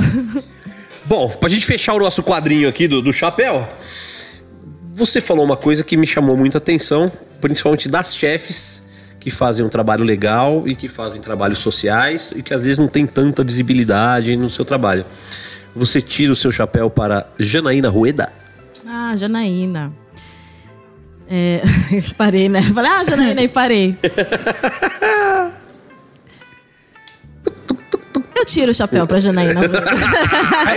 Eu tiro. Ela fez, ela fez agora estilo programa de televisão. É, ela- Ah, Pense. Tá muito gostoso, tá temperado. Nessa hora os caras no carro estão assim, tira, É. não tira, É, cacete! pô, mas. Ah, é legal. Ah, não, não tira. Eu tiro, eu tiro o chapéu pra Janaína. A Janaína Rueda, ela tem uma preocupação, né, também, assim como algumas outras chefes, com diversas questões, né, de inclusão. É, fez, participou de vários projetos. E eu acho que não só, né, falando sobre essa questão né, dos projetos sociais, dessa consciência e tudo mais, eu acredito que ela é uma profissional que tem se destacado muito. E eu é, acho que a dupla, né, é uma dupla que se fortalece demais também. O Jefferson Rueda, ele, eu lembro na época que eu fazia Senac, ele tinha pouco tempo antes feito o curso de cozinheiro, cozinheiro é, era cozinheiro básico antigamente até lá. Ele fez no Senac que eu fiz, a faculdade, lá em Águas de São Pedro. Todo mundo também fez lá, né? Todo mundo fez Ah, lá. mas é uma das melhores do país, né? É que foi a primeira, né, praticamente, depois que veio aqui pra São Paulo. E aí eu lembro que eu acompanhei a carreira dele assim desde o início, porque eu já achava ele um cara muito bacana, porque ele sempre foi assim, muito, sabe, de falar com todo mundo, de partilhar muito, nunca foi um cara que guardou tudo pra si. E a gente sabia muito sobre ele a respeito dessas questões, porque lá no Grande Hotel ficou essa imagem do Jefferson. E todo mundo falava do Jefferson com esse bom, sabe, com esse carinho, é, mesmo ele não estando mais lá. Então eu comecei a acompanhar. E aí ele foi evoluindo, assim, de uma maneira que você percebe que é uma pessoa que realmente galgou muito para chegar onde, che onde chegou. Porque ele tinha, ele tinha um restaurante com um sócio dele, que era o Pomodori, onde eles faziam comida muito tradicional italiana, que aí tinha um pouco dessa pegada caipira. E aí hoje em dia vê-lo, né, com esse restaurante, da forma como tá, e ver essa parceria que ele tem com a Janaína, eu acho que é muito bonito porque a gente percebe essa potência, né, que os dois têm, até com relação a pensarem juntos essas propostas, né, de revitalização do centro. Eu acho que entra muito naquela frase que a gente falou tanto no início, né, que eu até mencionei da tatuagem e tal, de entender que não dá para pensar só no eu, mas a gente tem que pensar no coletivo. Porque se a gente não pensa no coletivo, é como se a gente também não estivesse olhando para nós mesmos. Porque se a gente pensa no coletivo, a gente também vai usufruir daquilo, né? Então acho que é muito isso. Eles vivem ali no centro e eles querem revitalizar, obviamente não só para eles, mas muito além disso, para realmente dar a oportunidade da gente ter é, esse olhar para uma região que, pensando num polo gastronômico, não é o maior foco, né? Quando a gente pensa na cozinha aqui em São Paulo, na alta gastronomia, porque todo mundo se direciona para os jardins, né? Jardins, Pinheiros e Itaim. Jardins, Pinheiros Exatamente. Itaim. Então acho que nesse sentido, assim, é, até falando um pouco dos dois, eu acho que a questão da parceria é de se tirar o chapéu. Porque envolve várias questões, envolve eles pensarem muito no coletivo e ajudarem sim a fazer com que a gastronomia brasileira ela seja mais bem vista lá fora, né? E de uma legal. forma genuína, realmente, né? Como deve ser. Mas você teve uma hesitaçãozinha aí. Você deu uma titubeada. Não, sabe por o que, que, eu tive? aconteceu? Vamos lá. Porque vai, eu tava pensando em qual sentido que eu ia falar sobre a Janaína. Porque Ah, assim, a Janaína é. Eu entendo que houve um crescimento muito grande dela depois que ela, né, que eles tiveram essa parceria, assim, né, é, concretizada, ela com o Jefferson. Mas eu entendo também que houve essa potencialidade de ambas as partes. Porque ele, como eu falei, eu vinha acompanhando há muito tempo. E realmente esse crescimento, né? E você percebe que os dois estão sempre andando juntos, eu acho que é de se destacar. Então eu queria trazer para isso, porque eu acho importante a gente falar sobre parcerias, porque na gastronomia não é algo comum. A gente dificilmente. pouco comum. Exatamente. A cozinha, ela é um ambiente de muitas pessoas, mas que tem muitos chefes que se, se fecham e fazem com que seja um ambiente muito solitário. E eles não, muito pelo contrário, eles mostram nessa parceria também esse potencial da gente abrir a cozinha, né, e fazer com que a cozinha ela seja mais de partilha, né, de É, eu já, eu já ouvi mais de uma pessoa falando isso.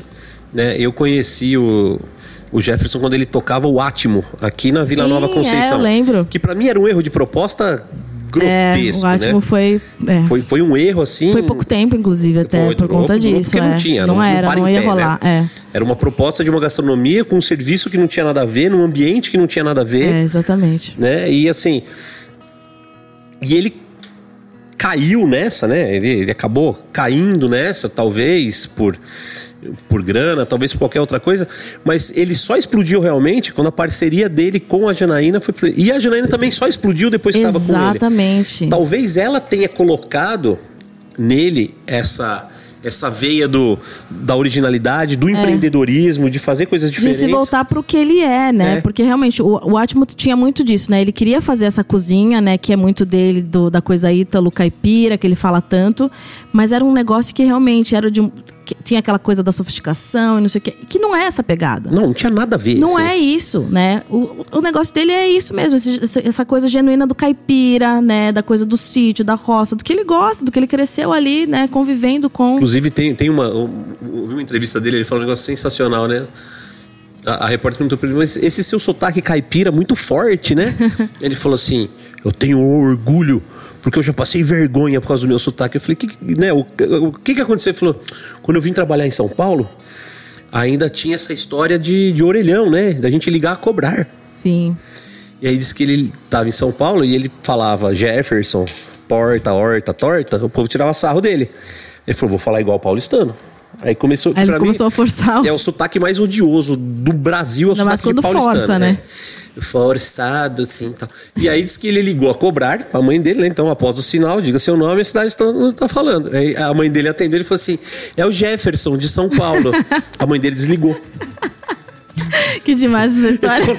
Caralho, minha mãe não me reconheceu. É. Diz que ele ligou de novo. É o Jefferson, mãe. Porra, por que você tá falando desse jeito? Aí falou que nunca mais. Essa foi boa. Ele passou Nunca a ter, mais, or- é. ter orgulho do sotaque dele. O meu É, também escapa de vez em quando. Igual a marcha, né? É, é, escapa marcha é a expressão sancarlense. Escapa marcha é o cara que não é muito bom da cabeça. Assim. Ah. Escapa marcha. Ai, que sensacional. Doutora Nazão, eu, assim. Tão passado, né? Não, tô passado não, tô feliz pra caralho. Tão chocado em Cristo. Tô chocado de verdade, assim, porque. Eu, assim, eu não gosto quando a minha expectativa é baixa. Eu gosto quando a minha expectativa é alta. Minha expectativa era muito alta. E Que ela medo. ficou pra trás. Ô, Ali louco. deu um Tamo puta junto. show pra gente, assim. É o primeiro episódio, a gente falou quase nada de BBQ e eu tô muito feliz. Juro que eu tinha receio, né? Eu- a gente sempre se falou de trazer Eu várias pessoas. a gente já pensou em trazer várias pessoas que não tinham ligação direta com o mundo do BBQ, mas e, e elas nunca fizeram sentido pra mim. Hoje fez todo sentido o do mundo, porque assim, a gente aprendeu sobre coisas que estão na nossa cara e a gente não vê, né? E aí, quando você fala de um, de um podcast que é voltado pro churrasco americano, a gente tomar essa aula de Brasil, tomar essa aula de, de história, de quebrar alguns mitos, né? A feijoada hoje foi sensacional. O bacalhau, o bacalhau. bacalhau. Baca- não, bacalhau eu já conheço, bacalhau eu já sabia. Aliás, aliás, não, sa- sabe onde eu aprendi o negócio do bacalhau? Agora eu vou falar. Eu aprendi num vídeo do Alex Atala. Olha aí. Ele ensinando a fazer bacalhau confitado.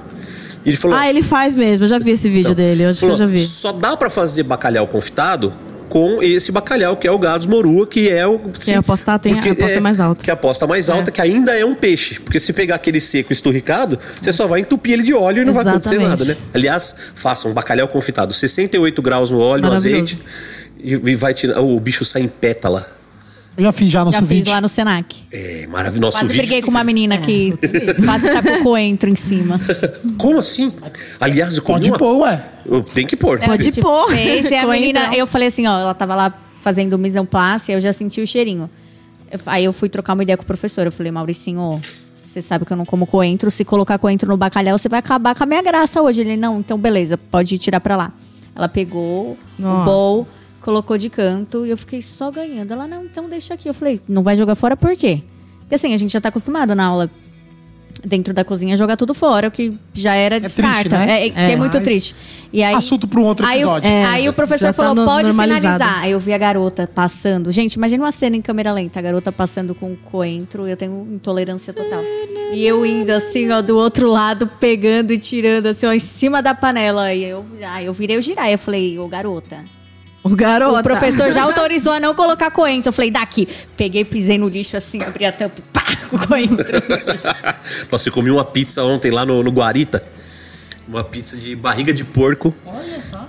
Com uma mistura de queijo lá e coentro pra caralho. Que delícia que tava. É, gente, eu, Eu adoro coentro. Jura? Ontem mesmo eu dei uma aula de cozinha do norte e eu pego assim o coentro. E eu E sofro eu mesmo, Eu porque não é frescura, salada. gente. Não, Eu, eu coentro, ele tem que roubar o sabor das coisas. Negócio de, ai, põe pouco coentro, É, senão não, eu o não, coentro não. sobressai e fala, você não sabe o que você tá falando. você o coentro, ele tem que sobressair da, do negócio. Das minhas indicações de drinks, abriu no Itaim aqui agora um- uma pizzaria dessas fast de, de pizza de fatia, chama Paul's Boutique. É do Paul Show. Eu vi, eu vi que você tava pô, lá. Legal pra caralho. Eu te acompanho, eu vejo tudo que você posta, sabia? É, que bom. Eu vejo os drinks, É vejo você, as pizzas. então. Sou eu, eu sou um daqueles É lá. você, você é ótimo. Você viu que o cara fez uma. O, foi o Gabriel Santana que fez a carta lá. Oh, uma pizzaria que vende pizza de fatia, ter drink, é legal pra cacete, Olha, né? é bem legal, bacana. é bem legal. Margarita de coentro, gordinho. Putz, sabe onde tem um drink de coentro também muito, muito, muito bom? No restaurante da Manu Ferraz, a Baianeira. Assim, eles fa- elas fazem uma infusão com coentro e aí fazem um drink que é espetacular. Me- O melhor drink dentro de do coentro, MASP. na minha opinião, é feito com mocotó. Com mocotó? É, você faz um caldo de mocotó, joga o coentro e toma. Ah, Eu achei que ele ia mandar um fat wash de um negócio A. Aline prestando a maior atenção, assim, ela tava prestando Caramba. tava atenta. É, não, Falei, drink- gente, que Esse que é o é drink original do nordestino mesmo. Vai em qualquer Esse é bom. espelunca de comida nordestina que tem aí, qualquer boteco que tem caldo de mocotó, toca ali coentro, é o melhor eu tô- drink. Eu tô pra fazer isso faz um tempo já, não fiz. Tinha um, um food truck. Eu não lembro se é Seattle ou Boston. Que o cara chama Maximus Mínimos. Ele tem dois sanduíches de porco desfiado: o Máximos e o Mínimos. O Mínimos, pão, carne, molho, barbecue. Fim. é justo. Vende pra cacete. E o Máximos é pão, carne, molho barbecue, parmesão ralado e um punhadão de coentro, gordinho. Do nada, um coentrão. É, Não, mas assim, vem mais coentro que porco. Ah, não, a gente acha que o coentro é do nordestino aqui, mas o coentro ele é mega famoso pra Europa, Mas na Europa, ele- você sabe que a maior intolerância a coentro tá na Europa, né? O, na Europa que eu quero dizer, não. Ali a Na Ásia tem muito consumo Ásia de tem muito coentro. É, Tailândia. É uma... América Índia. toda, no geral, pros lados de cá. Sim. Eu gosto sempre de Coentro. explicar que não é frescura, é uma rejeição aos aldeildos. Então É, saibam uma rejeição que quem, genética. É, que quem não Ah, gosta de coentro mesmo? tem a É sensação verdade. de que tá mordendo sabonete. Sabe quando fica um pouquinho na unha? Já alguém já deve ter colocado em algum momento na vida sabonete, gosto sentido Já, gosto já, de sabão Será? na boca. Aquelas- A sensação é essa, já. gente. Vem uma ânsia assim que parece que você mordeu sabão, sabe? Tem um gosto de sabão na boca. É, eu, mas- eu até entendo, mas aqui no meu. Na raiz mesmo, isso é coisa de, de gente fresca. Então, 25% da população mundial Eu sempre. Eu sempre É intolerante? é intolerante a coentro. Eu tenho um marcador genético em algum cromossomo 11 ou 12 Que isso? que, que Rejeita um dos os aldeídos do coentro do tem, tem uma rejeição muito forte, e principalmente ao aroma, não é nem o sabor. É o aroma. Coitado desses 25% da Eu tenho pena população. também, né? eu tenho pena também. Eu, porque, olha- tanto que, e- só que isso é um gene europeu, caucasiano, de branco. Ah lá, tanto é. que você não vê é, pretos, negros, ou pardos, ou asiáticos com intolerância a coentro. Aí é frescura mesmo, então. É, então, agora a gente já sabe. Ou é mistura, né? Não, é privilégio branco. Nada, minha avó portuguesa socava coentro na É, então, mas é. É, é- veio de algum alemão Mas isso aí. alguns, é. Pode Passou ser. algum alemão na sua dia vida que eu que estragou trabalhei com a Lígia pra fazer o baú lá, que era cheio de coentro. E aí ela me deu coentro pra picar. Eu falei, eu não vou ser acusona que eu vou falar, não vou cortar coentro. Eu tava de Não, máscara passando mal e ela percebeu que eu tava passando mal. Ela foi super Embrulhando, delicada. gritando. É, ela falou, tá tudo bem?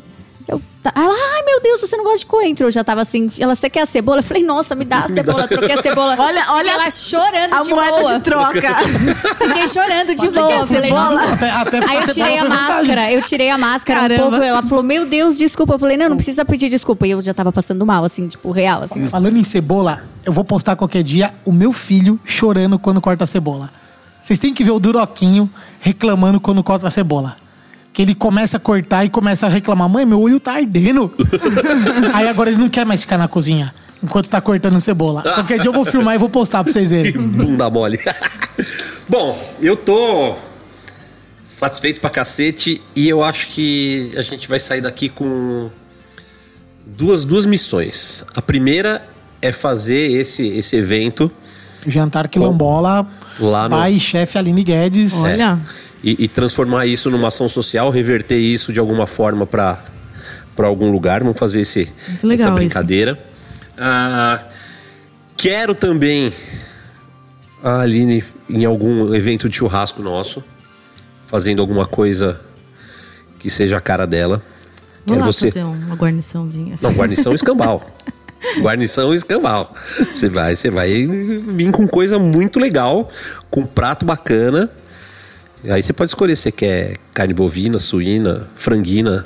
Até de gente, até de gente nós Dá pra até também. botar uma, né, bota uma pessoa lá. Ah, mas acho legal. A gente Eu- pega o Alex eu acho Atali bem legal. nossa ele. Gente do céu. Coloca ele no pitch. A polêmica. Brincadeira. Então é isso? Feroz. Ah, Suas adorei. considerações finais, por favor. Cara, eu tô também embasbacado, a porra toda, né? Eu não, não a conhecia, mas a, a, a Linete aqui do nosso lado, ela já falava muito de você antes do programa. Ela sempre falava de você, pô, Aline Guedes, vários adjetivos tal, só que a gente começou a conhecer por ela.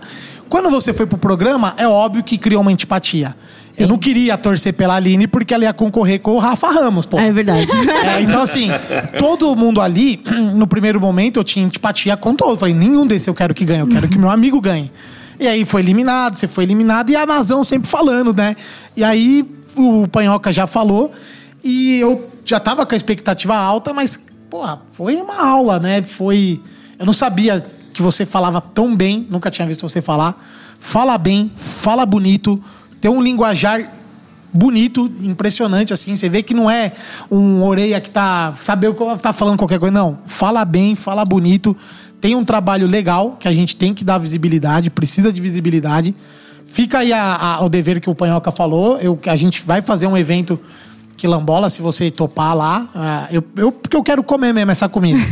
todo, todo o resto, se vai ser é, donativo ou não, não importa. Eu quero provar esse rango. Ah, que legal. E fico feliz de ver. é, de ver, na verdade, não é nem de ver. É de trazer para os nossos ouvintes um currículo tão bom, uma palavra tão legal e um conhecimento tão bom. Porque a nossa proposta aqui, a- além da gente estar conhecendo, é estar apresentando. Sim. E quando a gente apresenta alguém que a gente também não vê muita coisa, é meio frustrante, né? Você fala, oh, vou te apresentar uma pessoa tal, e a pessoa. Bro, ah. É verdade. E aí, quando a gente apresenta alguém que nos surpreende, surpreende o cliente, é, é muito legal. Parabéns pelo trabalho, parabéns pela, pelos engajamentos, parabéns por tudo. Conte conosco aqui no como BBcast, comigo, Cunha no, no, no rolê. A, a Linete nem precisa falar, né? a, Line- a Linete sempre tá com, os, tá com os pompons, sempre falou, né? Antes mesmo do programa. Depois, quando teve no programa, aí que ela falava, lá, ela tá no programa, lá, tem que trazer ela aqui. Tá, a gente falou, calma que vai chegar a hora e. Eu entendo, Nazão. Já deveria ter acontecido há muito Agora tempo. vocês entenderam? Você- Acontecia. você tocou num- num ponto- Deveria ter acontecido, mas aconteceu também no momento É, que tem. momento hora certo, certa. é verdade. E vocês que estão ouvindo, nos agradeçam, tá? Beijo, tchau, obrigado. É isso, Cunha. Você falou algo muito importante. Importante ressaltar que ela já foi vista, notada antes do programa, porque talvez pensar, ah, tá chamando porque é famosinha, que tava lá no programa. Não, eu já admirava ela É, pelo currículo. verdade. Eu a encontrei pelo perfil da, da Sara Araújo. Foi. E aí eu bati assim, mas isso é com o papo de um ano atrás. E aí, aí ela entrou no programa, eu e eu já tinha te mandado uma mensagem, aí você entrou no programa e depois eu mandei de novo. Eu falei, olha, viu, não é por causa do programa, não, viu? Já, a gente já tava de olho antes. Então é bem importante que isso fique claro. Eu tinha certeza que você ia dar essa aula, eles sabem, né? Acabou de dizer aqui, vou repetir, sou muito fã sua. Você é uma inspiração. Eu sou uma pessoa que foi o exato oposto. Minha mãe me obrigou a fazer direito, mas eu queria ter feito gastronomia, que na época que eu, que eu fiz vestibular era tipo 1.800. Na Embi Morumbi da Moca. É. E a Unicid eu prestei vestibular lá com os descontos bolsa, era 320. Então você imagina, minha mãe falou que, filhota, você vai fazer direito. Então hoje, é lógico que eu não tenho condições de fazer uma transição direta, mas vou fazendo meus cursos no Senac também. E saiba que você é uma grande inspiração. É, quero que você seja a nossa aliada aqui nessa parte de inclusão da gastronomia. Não que não tem que falar para uma mulher preta que ela tem essa obrigação também de estar aqui só para promover inclusão, de falar sobre racismo, de mazelas sociais. Mas, assim, é muita representatividade. A gente precisa de uma aliada assim. É, eu também acredito que você deva, sim, estar presente nos eventos de churrasco. Sempre disse isso. Gente, churrasco é gastronomia também. Não tem que pensar só em um monte de homem barbudo, Zé Ruela tem que trazer gente que cozinha. E até- que é capaz de trazer uma experiência gastronômica para as pessoas de verdade, uma pessoa com um currículo, entendeu? Não por figura decorativa, não, para fazer tokenismo, ah, porque temos lá uma mulher preta agora em tal lugar. Não, mas é porque é uma pessoa que tem um currículo e vai trazer inspiração também para outras mulheres do, do meio, né? Nazão, só voltando aqui. Cara, o- os eventos, eles têm que entender que a proposta deles não é dar o melhor pro, pro, pro convidado. Exatamente. Olha essa mulher, olha o currículo uma- dela, uma- olha a experiência dela, Exatamente, olha o quanto de história ela ela traz. Tem que estar em visibilidade quem estar tá, estourada. e olha quem tá eventos. fazendo evento aí. Um cara do meu tipo, que não tem lastro nenhum, mano. Zé Ruela, entende? Tô fazendo porque tá dando pra fazer, mas eu ficaria mega feliz falasse assim, ó, Cunha, você não tá dentro, a gente vai pôr a Aline. Falar, cara, olha, o, olha a Tem experiência, olha o influencer aí movimento. que eu não vou falar o nome, que tá aí como agora influencer do churrasco, participou do mesmo programa e eu falo, chefe do quê? Foi chefe da onde? Só faz uma pessoa que é youtuber, faz vídeo, mas tá aí com um monte de patrocínio de marca grande e fazendo vídeo lá, comendo um pedaço de carne, virando olhinho e aí ganhando dinheiro com isso e visibilidade. Mas assim, desculpa, pra mim não, não tem conteúdo. Mas é o quê? Uma mulher branca, privilegiada, que tem dinheiro pra ficar bancando esse tipo de conteúdo, mas na verdade não tem uma devolutiva Sim. legal pro, pro, pro, pro, pro- pro- pro- para o público e isso é sustentado pelas marcas. Então as marcas também têm que começar a olhar para as pessoas competentes e colocar mulheres, chefes, lideranças para assinar produto, porque só homem assina produto. É, Mas também, Nazão, Eu já é, pa- é questionei papel isso. nosso, como sociedade, também ser mais crítico. Sim. Isso é verdade. Parece que a gente aceita Isso é tudo. verdade. Não tem que ter qualquer, medo de qualquer tomar merda, pedrada. Qualquer merda o povo É, acha você tem legal. toda a razão, qualquer... isso é verdade. Pô, vamos ser críticos, Mas gente. acha legal vamos... por quê? Porque os caras Também. têm ídolos. Então, também, aquilo que tem- aquele cara coloca lá, o cara tem ídolo. Ai, nossa, fulano, arrebenta. Aquilo que aquela que a fulana coloca, nossa, beleza. Não- a galera não tem um crivo, assim, não é crítico, entendeu? E aí quem que dita isso? As marcas, porque as marcas escolhem os influenciadores. Sim. Né? Então as marcas também têm responsabilidade nisso, porque eles entucham as coisas pela nossa goela. Tem dia que você abre o Instagram lá, você vê o mesmo produto, várias pessoas postando, do mesmo meio, do mesmo. Sabe? A gente tem que refletir se às vezes a gente não tá ali fazendo a mesma coisa, tudo igual, e se a gente realmente passa algum tipo de conteúdo ou a gente tá fazendo só propaganda. Isso é super importante e, e isso é uma coisa que, se você reparar o, o meu Instagram de um tempo pra cá, ele, ele tem mudado bastante em relação a isso. Eu já, já fui jabazeiro de, de fazer todo dia. E hoje, hoje eu tenho as marcas que me apoiam, que eu tenho. Mas eu penso muito nisso. Antes de entrar em qualquer furada, antes de aceitar qualquer coisa, hoje eu, eu preciso preservar isso. Bom, mas isso é assunto pra gente falar num, num outro programa. É, falar deixa eu falar um muito obrigada. Ah. né? Pelo menos, muito obrigada. Foi uma honra estar com você, gravar com você aqui no Dia das Mulheres. A gente está prestes a completar um ano de BBcast. Nesse um ano eu aqui batendo nessa tecla. Para mim hoje é uma satisfação pessoal mesmo muito grande, muito grande trazer você aqui professora, chefe Aline Guedes, para gravar com a gente é muito simbólico. Falei para eles no nosso grupo, quando a gente estava combinando, eu falei, vai ser muito importante a gente gravar com ela aí no Dia das Mulheres, que vai ficar marcado. Muito obrigada, viu? Ah, gente, eu que agradeço muito mesmo. O que eu falei no início, só vou expandir assim o acolhimento de vocês e principalmente que eu quero agradecer, eu sempre falo a respeito disso, a escuta, porque uma das coisas mais importantes que as pessoas às vezes não dão tanto valor é a escuta. A gente muitas vezes fala mais do que ouve. E vocês foram ouvintes hoje, vocês escutaram, vocês me permitiram falar. E eu acho que isso é muito importante. É isso que nos potencializa as nossas vozes, muitas vezes. Porque muitas vezes a gente não tem essa escuta. Ela tão facilitada como vocês promoveram isso aqui hoje.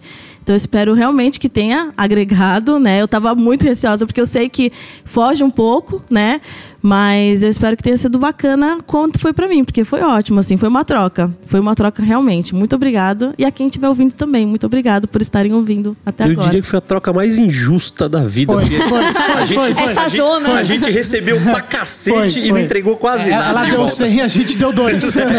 Foi tipo amigo secreto, sabe? Do, que um dá uma viagem Ela pro Caribe e o outro dá deu uma. um iPhone e ganhou uma meia. É, mais ou menos isso. Mas assim, eu. Bom, a Nazão tocou num ponto agora importante, né? Daqui a pouco a gente faz um ano de BBcast. E no dia 19 de abril teremos a primeira festa do BBcast lá no Alambrado com gravação ao vivo desse pequeno podcast. Vamos fazer um ou dois episódios no dia, vamos ver ainda, né? Pesei com os Um mini festival rolando. um mini festival rolando, lugares limitadíssimos. Então você que quiser saber, já acessa aí o Instagram do BBcast, arroba BBcast. Vão ter as instruções aí para você comprar o seu ingresso, garantir precinho camaradinha. Né? E se tiver patrocinador, vai ficar mais barato ainda. Vamos. Camaradinha, mas lembra que a gente tá em São Paulo, né, gente? É, ca- é camarada, mas pra quem tá em São Paulo. Não vem com os camaradinha. É, que vocês querem comer carne boa. Não, então, isso, isso vai é. ser tudo de primeira, pode ter certeza. Ah, então, feito o jabá, Aline, assim como todos os, os que já participaram aqui com a gente, são nossos convidados para participar da festa. Vai ser um prazer receber vocês lá. VIP, VIP. VIP, VIP, VIP, VIPaço. VIPaço. Inclusive, vamos mandar buscar ali, a gente mandar um motorista buscar ela. Olha só isso. Chique, meu amor. Nível agora. Então, o que, que eu vou falar, né? Eu não tenho quase nada para falar aqui, porque depois dessa aula, dessa. é, desse show de inteligência, de conhecimento, e uma coisa que eu gosto muito, né? Você falou do jeito que ela fala. Assim, em nenhum momento, por falar suave ou por falar doce, ela perde objetividade, ela deixa de ser incisiva no que tem que ser incisiva. E isso é a coisa que eu mais é, falo. Eu falo isso muito pra Nazão, falo pra todo mundo, que assim, o radicalismo ele deve ser de ação e não agressivo, né? Você defende o seu ponto de vista de um jeito radical, mas sem ser agressivo, né? Você não, então você permite o diálogo. E você falou obrigado pela escuta. Cara, eu tenho vergonha de abrir a boca nesse podcast hoje. Eu queria muito é ter ficado quieto o dia todo e ter só te escutado, mas eu tenho que cumprir a minha Eu função também aqui. tenho, é que eu não consigo. é mais forte que eu. Então, assim, de novo, Aline, obrigado demais por você ter vindo. Foi uma aula, foi incrível. Ah, temos que preparar já um próximo episódio. Essa mulher tem muito mais conteúdo para passar pra gente do que o que ela passou hoje. Falei pra vocês. Você tinha toda a razão. Adoro quando falei. você. Você não passa frio, né, Nazão? Eu não, eu não gosto quando a Nazão sempre- tem toda a razão desse Tô jeito. coberta de porque razão. agora o que, que vai acontecer? Ela vai aguentar ela, né? Vai- Porque vai- ela, é, pois é. ela já não é, ela já é pouco convencida, Agora né? pronto. A confiança dela já é baixa. Agora então, Faz fudeu. um golaço desse. Pois é. Virou jogador, cara. Não, e aí conseguiu o que eu queria. Vocês falarem, a gente precisa dela nos eventos. É isso mesmo, porque pra mim ela tem que ter visibilidade, tem que estar estourada. Mas é lógico que eu quero uma mulher dessa Botar no, os no, no fura-linguiça evento. tudo no bolso. Eu, eu, eu, eu quero essa mulher em qualquer evento. Né? Eu, eu quero a presença dela, eu quero comer a comida que ela faz. Porque isso é uma coisa que agora ficou, né? Essa, Ficou, né? A gente já te conheceu. Fazer tá girar o. Black Money, meu amor. É, então, vamos, vamos, né? A gente quer e quer muito. Então, pra você que nos ouviu, muito obrigado. Tô feliz demais com esse episódio. Na semana que vem temos um episódio muito legal também, né? Agora vamos voltar a falar do, do BBQ depois dessa pausa incrível que a gente deu. O próximo é com uns, uns caras mais atrapalhados, né? Mais atrapalhado, É, não esperem tanto conteúdo, não esperem tantas Vai palavras ser, vai, ser, corretas. vai ser mais divertido. Ó, você não fala das minhas convidadas, hein? Ah, Vai ser bom também, mas não, a régua não tá- vai estar tão alta que É, nem teve pode- hoje, tá? é, vai ser difícil um outro episódio chegar nesse nível, vai ser difícil. Vai. Então, muito obrigado pra vocês. Continua, dá, dá joinha aí pra gente, segue a gente no Instagram, dá moral pra gente. A gente tá fazendo com muito carinho, a gente não ganha porra nenhuma pra fazer esse BBcast, a gente faz porque gosta, porque ama.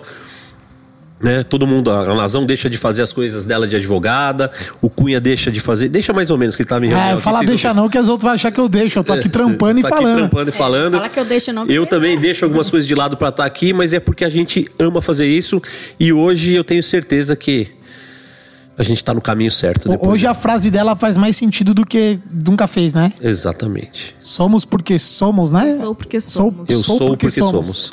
Então eu não vou nem terminar com a famosa frase vamos defumar o mundo. Aline, termina com a sua frase, por favor. Bom, então é isso. Muito obrigado pela escuta a todos. E que pensemos mais nessa frase. Eu sou porque somos.